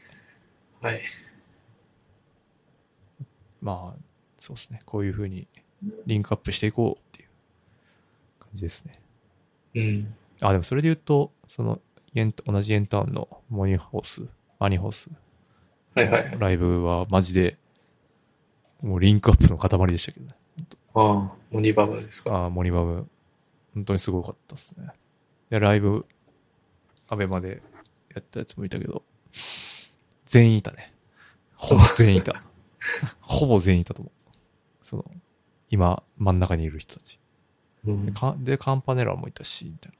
そうそうそういう面白さがありました。だからまあ、こういうの増えていくといいなってすごい思います。僕はそうですね。好きなんで、僕。やっぱでも今は、エビッチ中心なんですかね。うーん、結構そううーんあるんじゃないかな。あと JP ザ・ウェイビーとか、あと誰だああ、なるほど。その、あれですよ。し社会的受け入れられ方としてうん。あと、クリビーナッツでしょああとは、まあ、イエローバックスまでも相当認知さ高いんじゃないかな。意外、意外にっていうか、その、ヤンキーカルチャーっていうか、まあ、AK 文脈があるから、まあ、あとパンピーとかか。あ、ああとゾーンか。ああ、そうっすね。確かに。そういうゾーンはサブスクはやっぱないんですかね。ないっすね。ゾーンのアルバム良かったですよ。ああ、はい、あ僕はゆい版買いましたね、あれ。そうですね。買わないと聞けないですね。そうそう。まあでも CD は出てるんですかね。 CD が出てま出すてない。あ、CD が出てる。ああ、で、まあ、でもこれも、なんかやっぱ、アルバムで聴いてほしいなって感じはしましたうね。ん。なんていうか。結構ヘヘビローしました。へでも、す本当にもういい加減にしてほしいとは思って ます。うん、っていう。まあでも逆に、うん、そうですね。はい。はい。まああ、今どうぞどうぞい。やいや、いいや今は逆にもうなんか囲い込み文化始まってきてるんで、実は正解かもしれないっていうあ気もする。はい。それだけでした。あ、うん。はい。はい。はい。で、最後、最後ですね。キャンディータウンのカーテンコール。カーテンコールですね、本当に。 そうですね。はい。はい終了ですということで。終了ですっていうあ、それがまあ1曲目っていうか、そのイントロで使われたの、これの。そうですね。キャンディーとか、キャンディーとかそんな、あれでしたっけ別にそんなでもでしたっけ方向的いには。や、でも、なんていうんですか。好きな曲は好きってことですね。なんていうのかな。あーはいはい。全部が全部っていう感じなんですけど。うんうん。なるほどやっぱ、うん。それこそ、すごいオーセンティックっていうか、うんうん。ビート選びからそうですね。上品ですよね。上品ですね。あうんと、やっぱ、今回のアルバムは、全員が持ってきた進化の要素が全部詰め込まれてるっていう感じなんで、ああ、なるほど。うん、やっぱりそれが、うーんと、他のクルーとは違う感じがするかな、やっぱり。ちゃんとみんなソロでやってて、ああ、でもキャラクターはそうですそね。う、ソロでやってきた何かを還元してるって感じがすごいするんで、あしかもそのソロでやってる方の商業的成功とか人気の高さもあるし、あ、うんで、その中で、まあそういう、それぞれが持ってるスキルをキャンディータウンっていうひょ音楽で何するかみたいな感じのアルバムになってて、まあ、それはすごく完成度上がってるというか、あとまあニーツのビートのレベルももうちょっと、すごいですよね、これ。っていう感じでした。何でもできるようになアってルるといバうか。ム、ああ、なるほど。アうんルバム聞いてないんですよね。あ、マジで。これはね、絶対好き。あおすすめ。あ、エイウィッチよりも多分好きだと思う。まあ、エイウィッチの方もすごい面白い。エイウィッチの方もすごい人間の話なんで、どっちかというとおむすびっぽいですね。すごい。方向的には。うんで、キャンディータウンのは、うん、そうですね。音楽的にバラエティがあるんで、うん。まあまあまあ。はい。そんな感じ。聞い聞いてみますね。はちいょっと。なかなかちょっとね、いつでも聞けるじゃないですか、やっぱ、サブスクって。そうね。もう全然手が伸びないですよね。うん、わかるね。ああ。まあ、それで言うと、なんていうか、あれよね、昔のも聞けるから、なんていうか、それはめちめちゃくちゃ便利やなと思うけどね。うん。あ、なんかに、きゅ2006年ぐらいとか、うんうん。あるやつは。2012年とか、パッと思いついてパッと聞けるとか。まあ、それがゆえに、なんていうか聞かないっていうのもまあわからんでもないけど。はい。はい。まあ、だから、まあでも CD で買って、しなんかそれを真剣に聞くみたいなのが、ななんかり、すごい、今っぽいくなってくるかもなとは思ったりもしました。今年は。うん。だから万次郎がそう、フィジカル買ってる話もわかるし。まあ、2、3枚ですけどね、それでも。うん。いや、まあ2、3枚でも、それを買って、それ CD プレイヤーなりなんなり、まあインプ、リンインポートなりなんなりわかんないけど、して、まあ、それにお金を払って、まあ、それを聞くみたいな行為が、まあ、ともっと尊いとされするカルチャーが来るんじゃないかなとは思うけど、もうだからこんだけ聞き放題が長く続くと、なんかそのスペシャルさがないやんか、別に。そうですでね、。横並びやし、全員。って思ってるのはおじさんだけかもしれない。まうんあでも物販カルチャーとかやっぱあるみたいやから、そのライブ会場とか、CD 買うとか、インスタでポストするとか。ライブは盛んなんですかね。あもう戻ってんじゃない普通に。あ言い過ぎないすごい行きましたよ、俺だって。あ、あ本当ですか。はい。あ、でもなんかその、その辺はわかるんですけど、うん今若い人たちとか、ああ、はいはい。クラブでライブとかしてんのかなと思って。あ、もうバンバンじゃないですか。 ああ、そうなんですね。はい。っていう感じがします。はい。はい。ということで、えーっと、24曲ですかね。そうっすねはい。だから、去年にとかに比べるとやっぱちょっとボリュームは、あれなんですか。まあ別にでもそれ、ちょこんなもんかなと思うけど。 80そうですね。でもまあ、い今はでもあんまりミックスとか聞かないですよね。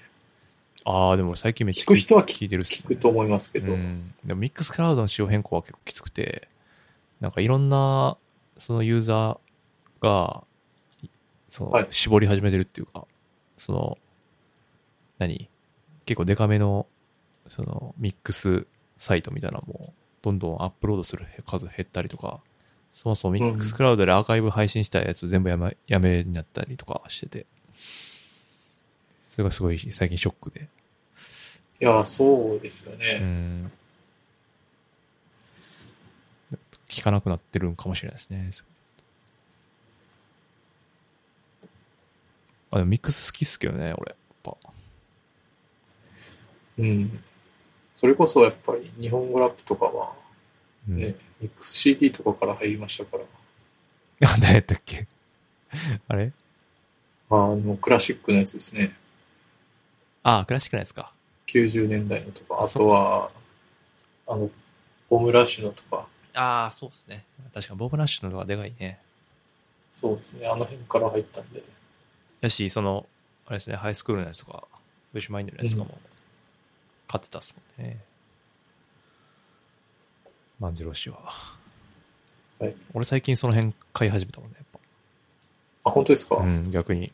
たまに、あの、メルカリハントします。あ あ、僕たまに検索しますね。ああ買い逃して。そうそうそうそうそうそう。1000円ぐらいやったら結構サクッと買って。虫マインドのやつとかやっぱ聞い聞くとビビるときあるな。やっぱこれ何みたいな。うんこのまとめ方は何なんだっていう。面白さがすごいあるなと思いますね。なんでまあ、まあ僕はちょっとラドゥをあの明日から聞聞く日々をちょっと 過ごしたいと思います。はい。で、ミックスはそんなとこっすかね。はい。そうですね。まあ、時間良ければ聞いてくださいという。はい。で、あとは、ラプスター誕生始まって、まあ、いはい。エピソード1、2出たんですけど、まあ、雑感というか、 まあちょっとさっきも話しましたけど、そう、なんか、今年からエリアなんとか、エリアトライアル。エリアトライアルになってました。だからその、サイファーがはやる前の審査を、もう一個オープンにしてるっていう感じかな、去年に比べたら。違うんかな。でも去年10、そうですね、18人ぐらいのサイファーがろ5、6個あったから、40人ぐらい残ってたから、今130から絞ろうとしてるから、やっぱそうですよね。うん。だからあ、じゃあ、こっからまたサイファー。ここからサイファーに行くんじゃないここから選ばれた人がサイファーに行くんじゃないかな。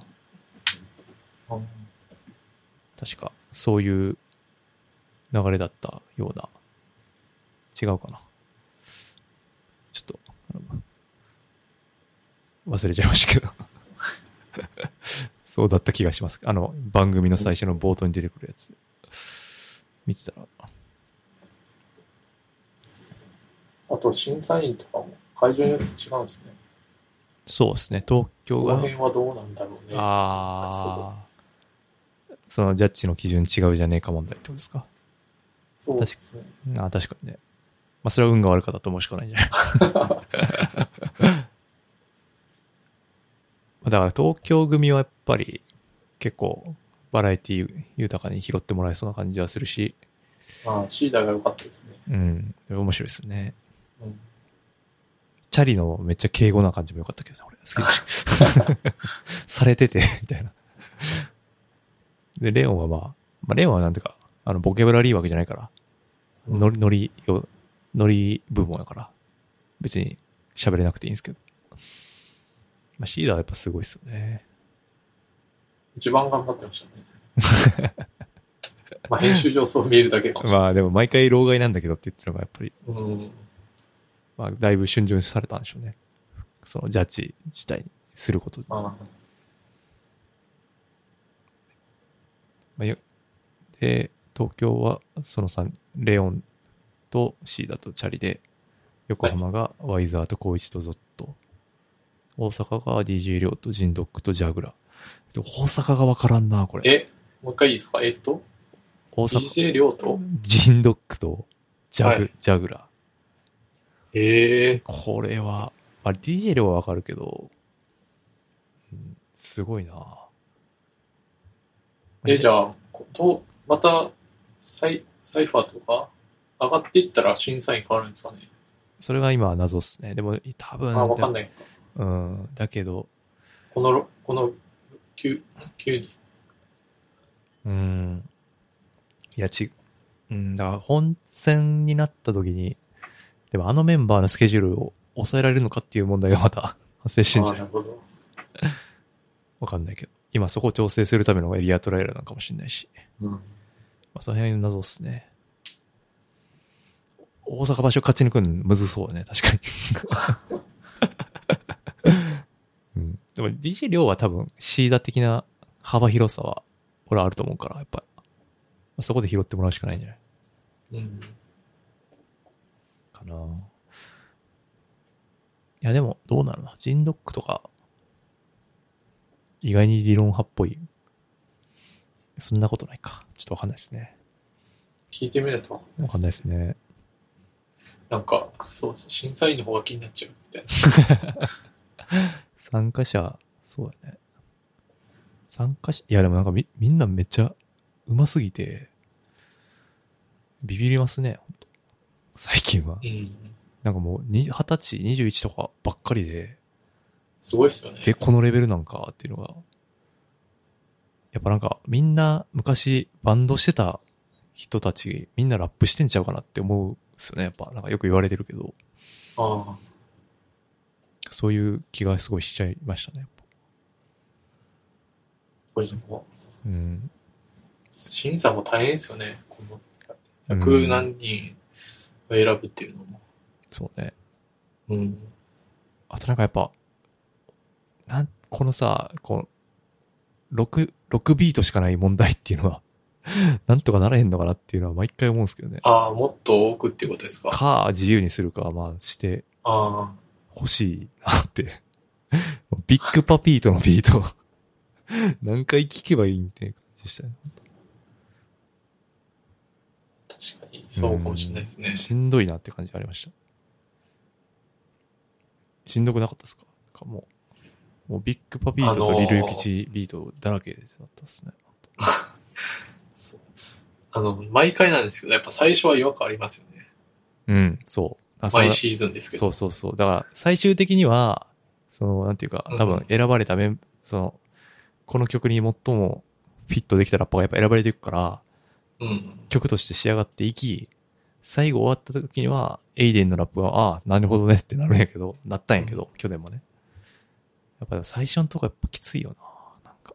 かつ、なんていうんですか、最初、ライブでそれを感じてるからっていうのも、うん。もしかしたらあるかもしれないですね。そう。やし、その繰り返し聞くようなビートじゃないっていうか、しんどってな、あれになりますよね。だから、すごい難しいですよね。でもそのビート、うん、だから、まあでもどのビートが合うかっていうのはね、人それぞれあるから、そうですね今のスタイルやってやっぱあれが一番乗せやすいっていうのもわかるし、スタッツのとかめっちゃむずいと思うんですよ。実は。なんかオーセンティックすぎて、うん。なんていうか、すごいのっぺりしちゃうと思うんですよね、ラップとか。だからすごいわかるんですけど、それ、あんま選ばれへんとか。だからなんか、サダ城やったっけな。めっちゃ、なんていうか、あの、シーダが弁当してるね、みたいな 話をしてた。ああ、歌詞を。そう、歌詞を弁当 してるっていう。でもあれは弁当してるから、なんていうそか、の、良さが出てるじゃないですか、ぶっちゃけ。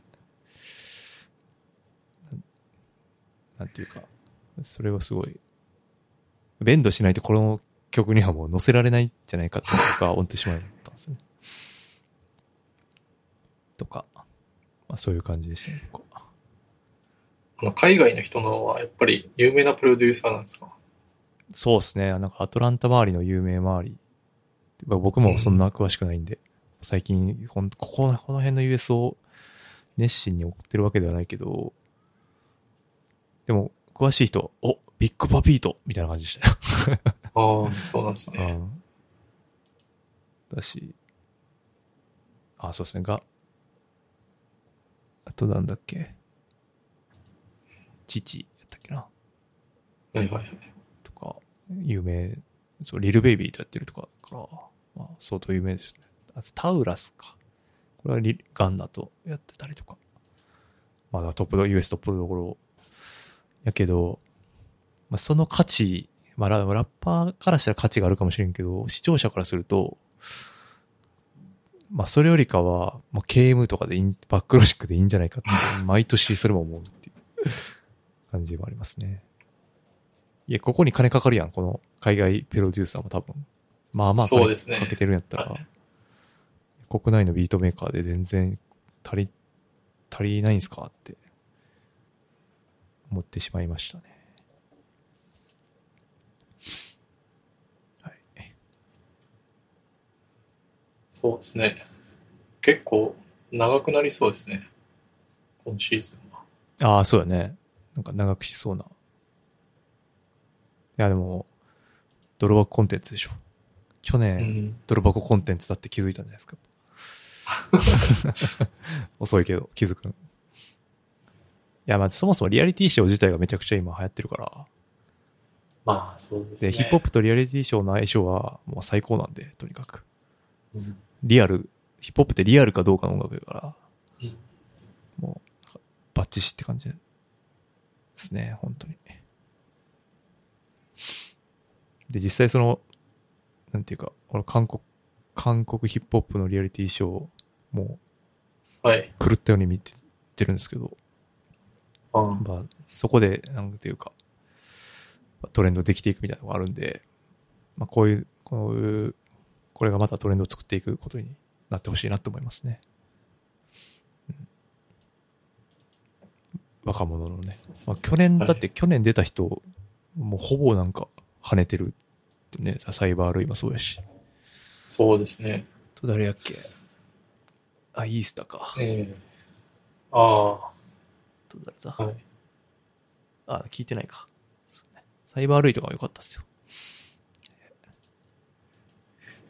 ちょっと、そうですね。はい若い人も、チェックしないといけないですね。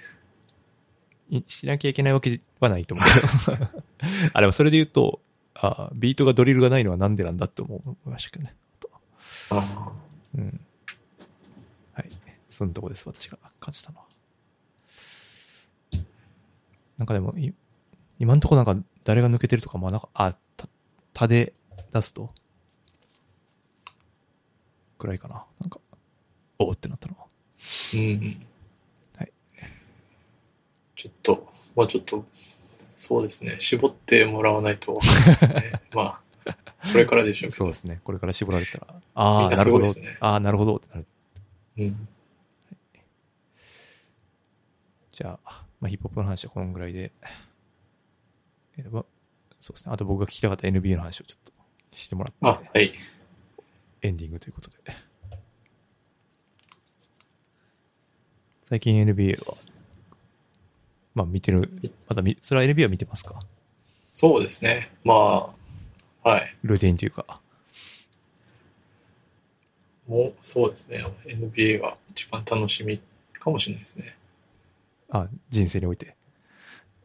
うん、 うんそう、エンエンタメ的なあエンタメれで的はな。エンタメ的な。うん、やっぱ、うん、ヒップ音楽聴くよりは、こっちの方が今は楽しいというか、なるほどですかね。はいはい。あ去年でレバーズね、そういう話しましたけど。で、今年は、め、ああれ、教えてもらった後見たよ、あの、名前の長い、おポカホンタスみたいな名前の人。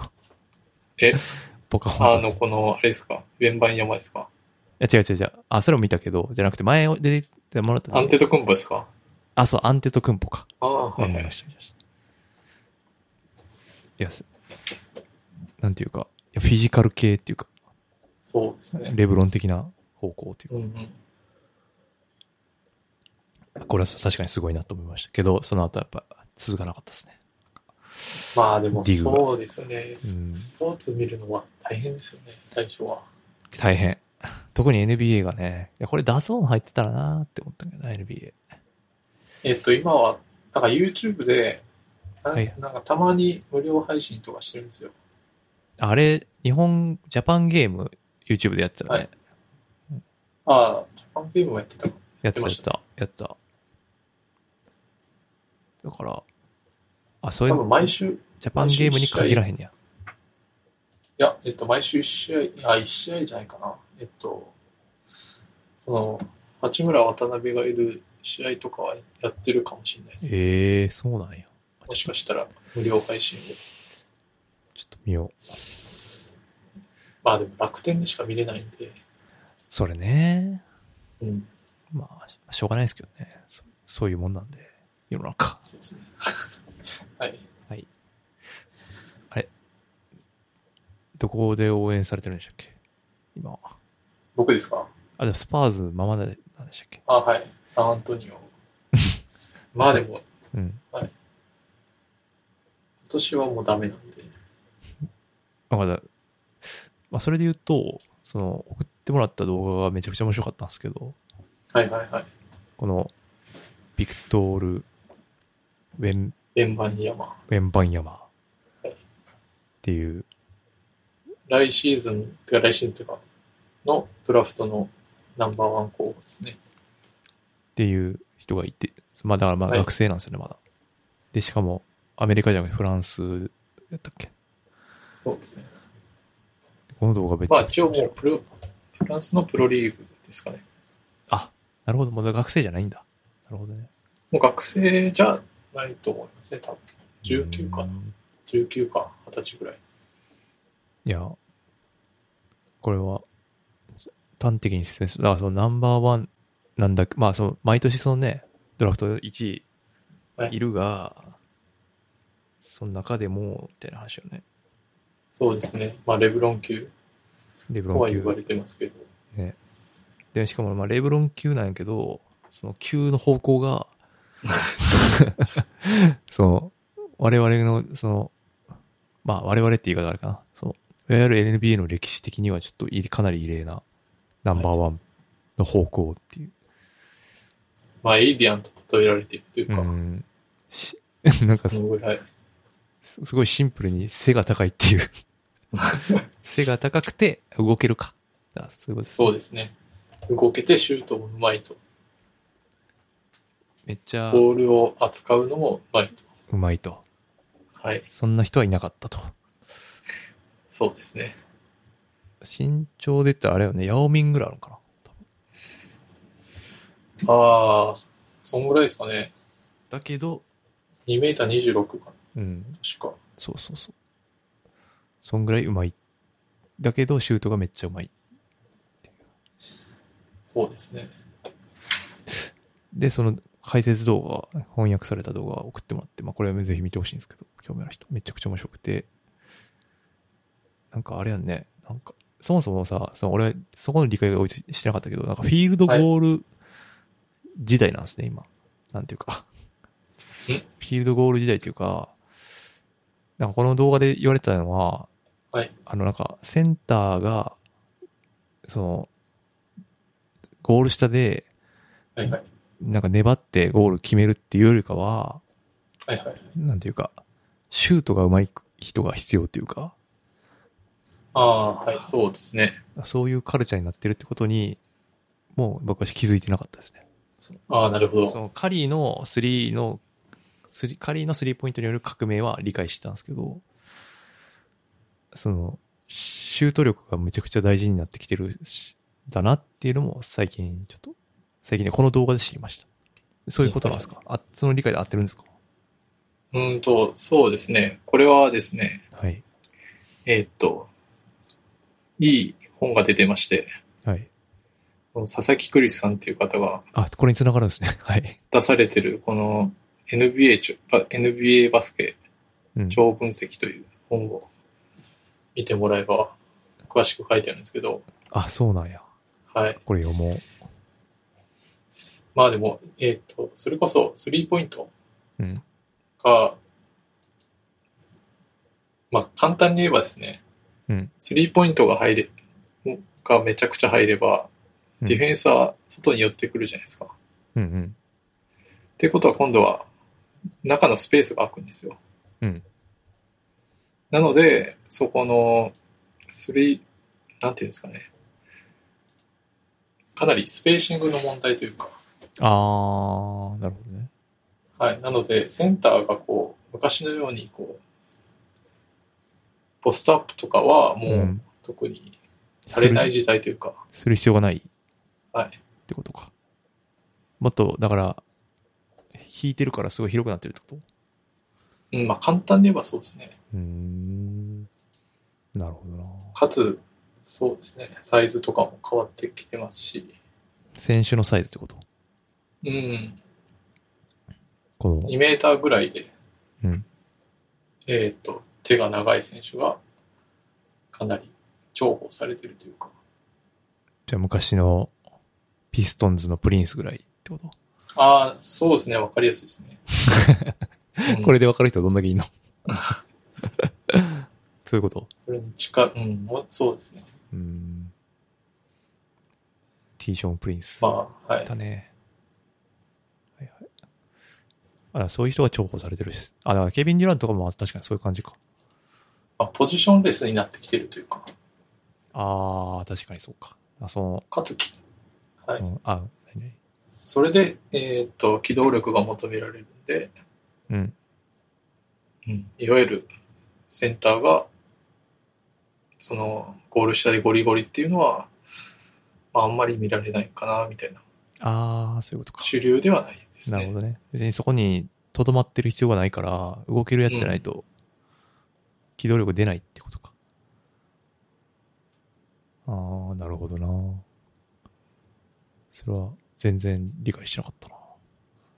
なんか、比較でシャックの動画が出てきてさ、確かにこういう人がもういないなとうん、そのすごい筋骨筋骨っていうかマジででかい人みたいなまあ、やっぱり2点より3点の方がこう得点のなんていうんですかね期待値というかうん今はこうみんなスキルも上がってるんで、そうねうんまあそれで言うと、まあ、そのカルチャーがあるからこそ今渡辺裕太がめちゃくちゃ重宝されてるっていう背景なんですかねじゃあ、そうですね今、えっと、ブルックリン・ネッツっていうチームにいるんですけど、はいはいそこにはそのケビン・デュラントとか、カイリー・アービングっていうスーパースターがいるんですよね。うんうんでやっぱり、まあ、その2人がやっぱりアンストッパブルなんで、うんまあ、そこにディフェンスが集まれば、やっぱおのずと空いてくる。まあほぼフリーで出る状況がはい、出るとそこでしっかり今スリーを決めてるって感じですね。すごいよね。だからフリーでも決めれるっていうのがやっぱすごいな。フリーでも決めれるのがすごいっていうか、なんていうか、プレッシャーっていうか、うん、なんていうかふ、うん、そういう、何チャンスをものにできる力っていうかさ。ごいなそうですねって思うな。かなり確率も今年は上がってるみたいなんで、そうよね。今まだ規定本数かなには達してないけど、まだ今のところ1位みたいで、ああ、だからこのまままあ、試合出続けられれば、そうです。到もう達ちすょっるかと、はい、試合と、シュート、出ば、っていうことですね。いや、すごいよな、でも。やっぱ。いや、本当すごい。ケビン・デュラントとカエロ、エリアービングの中でやってるんやもんね。かつ、このクロージングラインナップに入、あの、なんていうの、試合終盤のうんうんうん。大事だからなとこに入ってるんで、 NBA ってそのね、間につなぎの人たちもいるんですよね。だからその体力温存っていうか、そのファールアウトもあるそうしです、そうですね。まあ、5人でずっとするわけじゃないんなそうで、そうそう、リザーブまあ、ロローテーションはまあ、10人、9人、10人ぐらいですかね。まあうんうん、まあ、ローテーションには入ってますし、その中で、試合の締めの方にも、だから重要な場面で使われてるってことですね。はい。いや、すごい。まあそのスリーポイントとディフェンスがやっぱりセンター以外はオールラウンドにまあ守れると思うんで、いうんうんうんわゆる 3&D っていうんですよ。うん。あ、そうなんや。スリーポイントとそのディフェンスディフェンスができるプレイヤーっていうか。ガードからその1番から4番までをしっかり。ああ、もうそういう時代なんですね。1から4できないといけないんだ。そうなんですね。ああ、大変っすね、みんな。だからえっと、身長が高くて、手が長ボーくルでて、ボールハンドリングも良くて、みたいな。そうまあハンドリングは各チーム多分1人ぐらいはエースとかいると。まあできるに越したことないですけど、うーん。じゃあ、だからその、五角形で尖ってるよりか、割とバランスよくできないといけないんだね。そうですね、スキルがあるに越したことないですうんし、その、はい、身長が高いこ高いに越したことはないですね。うーん。なんかその身長が高いっていう、なんかさ、一番最初に戻った感が半端ないなって思ったよね、この動画見たとき。ああ、 まあ、これは別かもしれないですけうどね。ん。まあだからそう、ぼ背が高くて、動けるっていうのが、その動けるっていうのが革命的なんですよね、今ね。この人そうは。ですね。うん。ちょっと規格外ですからね。うん。だからこれは、そのカリーがスリーポイントでルールを書き換えたように、何かを書き換えるかもしれないってことか。うん。でもどうやって守っていいかわからんかったね。この動画見てる限りだと。なんかもう、まあ、そうですね。だって2メートル8とかの人がジャンプしても絶対ブロックできないって書いてある届かないですからうね。んだから、どうすんのかなと思ったけど。うん。まあでもなんか確かに、それは。なんかでもやっぱ、その高くて細いから、なんか、なんていうかな。あ、でも今でもそれ筋トレしてるって書いてあったね。言ってたね、動画で。うん。あの統計も面白かったな。なんだっけ。そう、めちゃくちゃ背が高い選手が、長い間 NBA でプレーできない。あー怪我ですねそうそうそうそう、はいあ、そうなんや。まあ、怪我はね、まあみんなするよね。フィジカルコンタクトスポーツやから。なんとも言えないですけど、そうね。それこそ去年、去年っていうか、今シーズンのナンバー2の人も、怪我でシシーズン前から全休だったんですよね。えー、アドラフトそにれ。も、はい。ベンバンヤマよりもちっちゃいですけど、その人もかなり身長高くて、あ、将来嘱望されてるんや。はい。あ、でも別にな治ればまあ、出てこれるんか。でも全休するぐらいの怪我って、そう相当やね。足の指の関節かなんか、うんやばいな致命的やね。へえそっか。いや、だから、その、渡辺裕太の試合はね、たまに YouTube で見たりしますね。ハイライトで。はうん、ぜひ。い。えっ、と、昨日か一昨日の試合が YouTube でうん。配信されてたと思うんで、見てみます。はい。いや、やっぱでもぜひ。ファンチームを作んないと、見ないんですよね。もうほん、毎回同じこと言ってるんですよね。そうですね。難しいよね、やっぱ。好きに、好きな選手を作らないといけないしね。だから B リーグとか見に行かないですか B リーグ。あー、行かないね。行かないけど、友達が働いてるのよ、B リーグで今。あ、本当ですか、 B3 かな。それ誘われたね。立川かなんかも。なんで、しかそうも、立川だかな。東京の立川っていうところがあるんやけど、あ、アースフレンズですかかな、多分。違うかいや、多分そ、いや、1個しかないから多分それと思う。そこの試合誘う。でもそれは、ね、予定が合わなくていけなかったんやけど、前は。B リーグは見見に行ったりすんいや、全然です。 の なんやそれ。いやいや、どういう提案やねん、じゃあ。やっぱ近くにあったら見やすいかなと。 B リーグ見ても NBA 見ることにならへん。いや、でも、ああ、まあ、そうですけどね。あ、そう、バスケ自体への興味をまずそうそうそうたはい立ち上げていこうっていう提案ね。そうですね。ああ、なるほどね。いや、そうだな。いや確かに、まあ、それは確かに一つ方法としてはあるね。いや、でも今俺サッカータウンなんですよ、住んでるのがめっちゃ。ああ、ゴリゴリの。じゃあサッカーですね。いや一回も興味持ったことないから、人 生で。野球そうなんは子供の頃見てたし、で今、その、奥さん野球好きだから、あーいいんやけど。で、バスケは、で NBA は俺だから、中高ぐらいまではずっと見たから、好きなんやけどないや、やっぱ強いところからかな。そういうことにしようかあーそうですね。じゃあ、な。うん。うん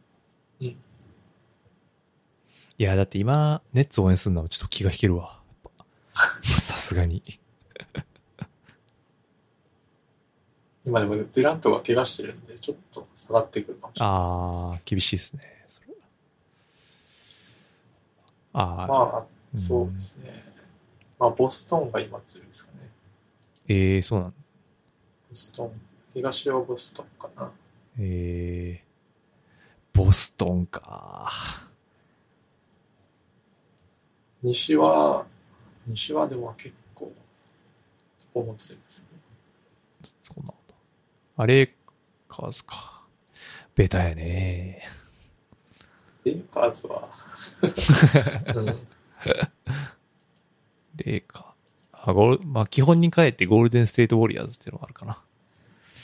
まあ、楽しいと思います。ね。うん。まあ、一回見に行ったこともあるし。まあ、ああ、そうでしたね。そうそうそうそう。前のオラクルの時ですよね。そうそうそうそうそう。いや、まあ、そうやね。すまあでも、それで見始めたら対戦チームとか見るようになるから、それで好きになるもんね。大体ねうん。そうしよう。なんだっけ。あれ、で、渡辺裕太は絶好調の一方で、八村塁はトレードの噂があるってことですかそうですね。えまあ、収録日現在なんー、で、ああ、なるほどね。もしかしたら出る頃には、トレードされてるかもしれないですね。ああ。これはどっちのあれなんですかそのチーム事情的にいや、なんか今日出たあれによるとは、もしかしたら、八村君がちょっともういいっす希わ。望を出したかもしれないですね。あーわかんないですね、そこは。いや、でも渡辺裕太の見せたら思うよね。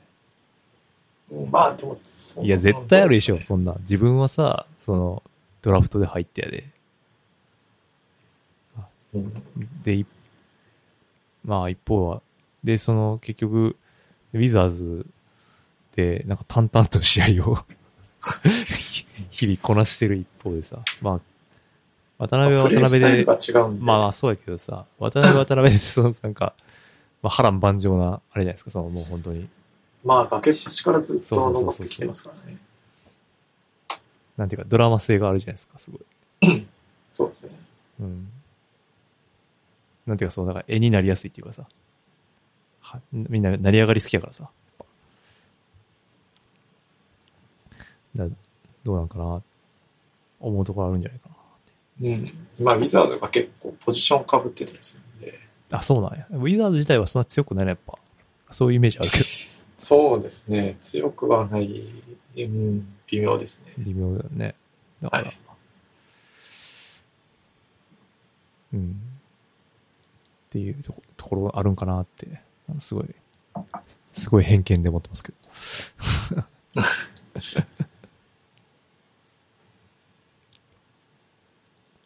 でも、行くとこ行けば、ちゃんと実力が出る、と思うんですか万次郎的に。いや、そうん、そうですね。えっ、と、き今日か、昨日か。今日の試合でも30点取ってまおおしすごい。すごいね。ええいやー、どうなるなた。まあ、そう、チーム次第ですよね。いや、なんかそ、あ、それでまた話戻るけどさ、その、ドラフト指名権を得るためにトレードをバシバシやるみたいなのが、すごい面白かった。はいはいすごい面白かったっす。やああ、そうですね。っぱ NBA っぽいカルチャーっていうか、あとは NBA っていうかアメリカっぽいかな。うん。そのぐらいドラフトが大事っていうかさ。まあ、ドラフ、うん。まあ、昔よりかは、その当たり外れは少なくなってるっぽいんですけどね。うんドラフトも。ああ、なるほどね。はいはいいやなんかでも、まあ、集めすぎてもどうんう、難しいところがありますけど。集めすぎるっていうのはどういうこといや、もうめちゃくちゃ、なんていうんですか、持ってるチームもあるんですよ。あ、指名権を。はい、将来のうんうん、指名権を。オクラホマシティサンダーとかはうん。かなり持ってたんで、ええはいまあ、リスキーよな。どんだけやれるかわかんないもんな。それこそだから、こういう円盤山とかが来れば、ね、わかんないですし、 それでスパ、スパーズのポービッチのインタビューが面白かった。 もう期待すんなって言ってたもんね。そうですね。今年だからは。今年は負けるチームがかなりうん。負けに来るというか、まあそんな、うん、いや、なんかわざと負けるとか普通に言ってて、それもめっちゃ面白いなと思った。いや実際はそんなね、うん。本当に無気力試合とかそんなことないですけど、いや、ままああまあまあまあ、はいはい。負けるべくしては負けてるんですけどね。あーなんかでも、ジャパンゲームをまあちらっと見たんやけど、はいなんかすごいゆったりプレイしなかった。あれ、あれ、そんなことない俺はその偏見で見すぎた。なんていうかな。どうなんですかね。すごいゆ ゆったりやってんなっていう。 まあ普通にシーズンの試合やからってことなんかわかんないい。や、えっと、一応シーズン前のプレシーズン。あ、プレシーズズンマッチなんだあれ、やっぱ。ンはい、一応、ああ。それもあるかもしれないですけどね。うん、やっぱなんか、観光ついでに 試合来来た感が、パないなって、個人的には思っちゃいましたけまあ、そうかもしコンディションは100じゃなかったかもしれないですうね。ん、なんかそんな風に思っちゃいました。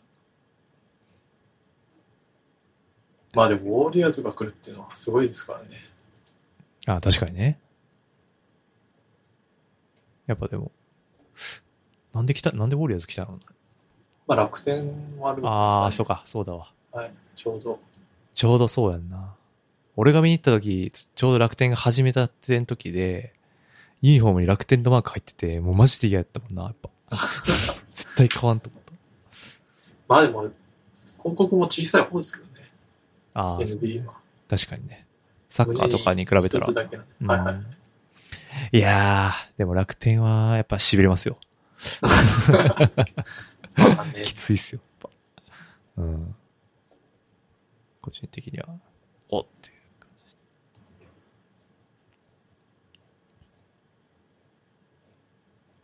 そんな、そんなとこですどうですかね。いや、でもちょっと、また、あの、バイブス上がったんで、だいぶ。毎年言ってるけど。あの、さっきした、紹介した本をぜひ読んでもらえれば。うん、 これめっちゃ面白そう。本当に、たんああ、そうですね、楽しい。いやっぱ分析肌なんで僕は、や、かなりデータに基づいて書いてある。うん、スタッツ文化ですよね、本当 NBA っていそうですねのはえー、B リーグでもここの公認アナリストやってるんですね。すごい。えーあれあ、解説、ああ、解説もされてるんですね。 YouTube も一応あるんで。ああ、そうなんや。ちょっと YouTube は時間かかる な。全然本の方まがあけアクセスしやすい結。構どうですかね、専門的なんで、ああ、わかりやすいかはわかんないですけど。とりあえずぜ、ひキン本 Kindle で無料サンプルを送っときました。ああ、こういう感じか。あ、結構絵だ、絵がいっぱい入ってるというか、表とか絵とか入ってて、わかりそうやですそうす。ね。はい。特には NBA とか離れてた人が見るとうん。面白いかなっていう。へえ。やっぱこういう、ああ。 購入者限定の特典として、ウェブ会議などで使えるバイバーチャル背景付きって書いてある。 どんなバーチャル背景なの気になるな。ああ、トライアングルオフェンスはもう通用しないとかちょっと面白そうです。 はい。あありがとう。ほんまこれちょっと読んでみるわ。はい。ぜひぜひ。入れそう、これ。はい。そんなかな。はい。あー、あとあれか。スラムダンク見たスラムダンク見た映画。あ、見ました。どうですかえ、見てないんですよ。いや、見た方がいいかどうあそうですかか聞こうと思って。え、スラムダンク自体はいや、あの、スラムダンクは読んでんねんけど、大学生とかで読んだ、俺多分。マジで。 ああ、まああの、そんなにみんなが、こう、熱くなるほど思い入れがないっていう感じなんですよ。好きで、好きですよ、もあちろんあ。だけど、そう、高校の頃バスケやってたんやけど、そその頃読んでなくて、なんか、 その頃読んでた、大体俺の周りはみんなその頃読んでるからさ、バスケ部だからはい。はい。やっぱりすごい熱があるわけよ、みんな。 え、マジ、え、マジロとかいつ読んでんのその年齢的に。え全然世代違うでしょ、えだーってあ、世代は全然違いますね。でも、小、ああ、早いね。ミニ、ミニバスとかやってた時期かなああ、そっか。ミニバスやってたんだ読み始ねめの。はそっか、ミニバスやってたら、それは読む。全然世代ではないですけど。いや、まあ、それじゃない人がいつ読むんかなっていう、うんその、興味があったんで。あ、そうか、ミニバスやってたんか。なるほどね。じゃあ、それ読むか。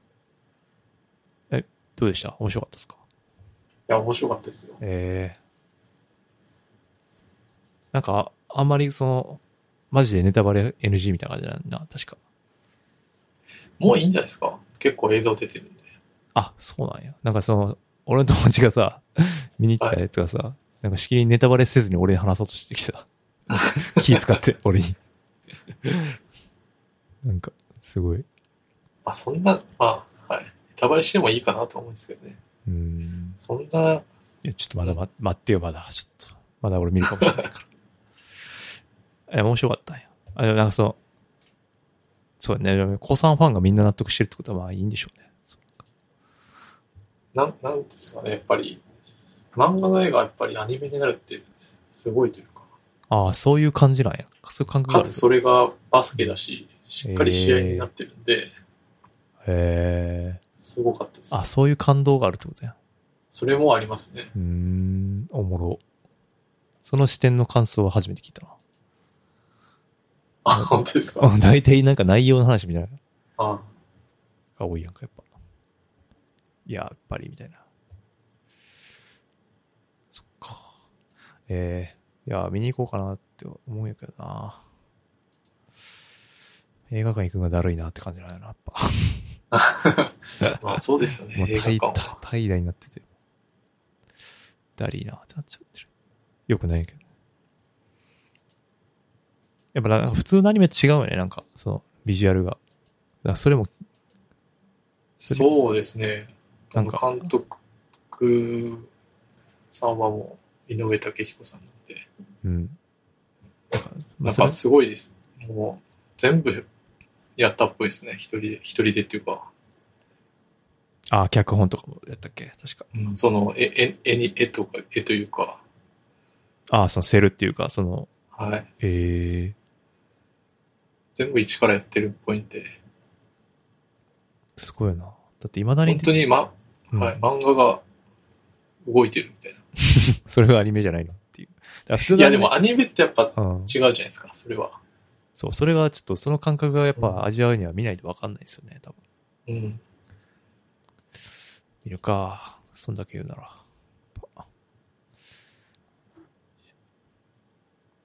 いや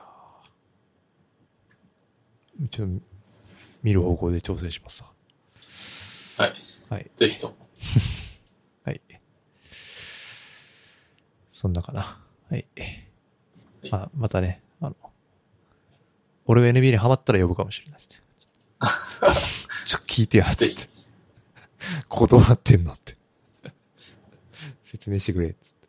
言うかもしえ、今なんかスポーツは見てるんですかれない F1 かなスポーツなのか。まあ、あれもスポーあツあ、っていう。 F1。 F1。 F1 か。うん。F1。 F1 はな、ダゾーンですかだぞだぞ。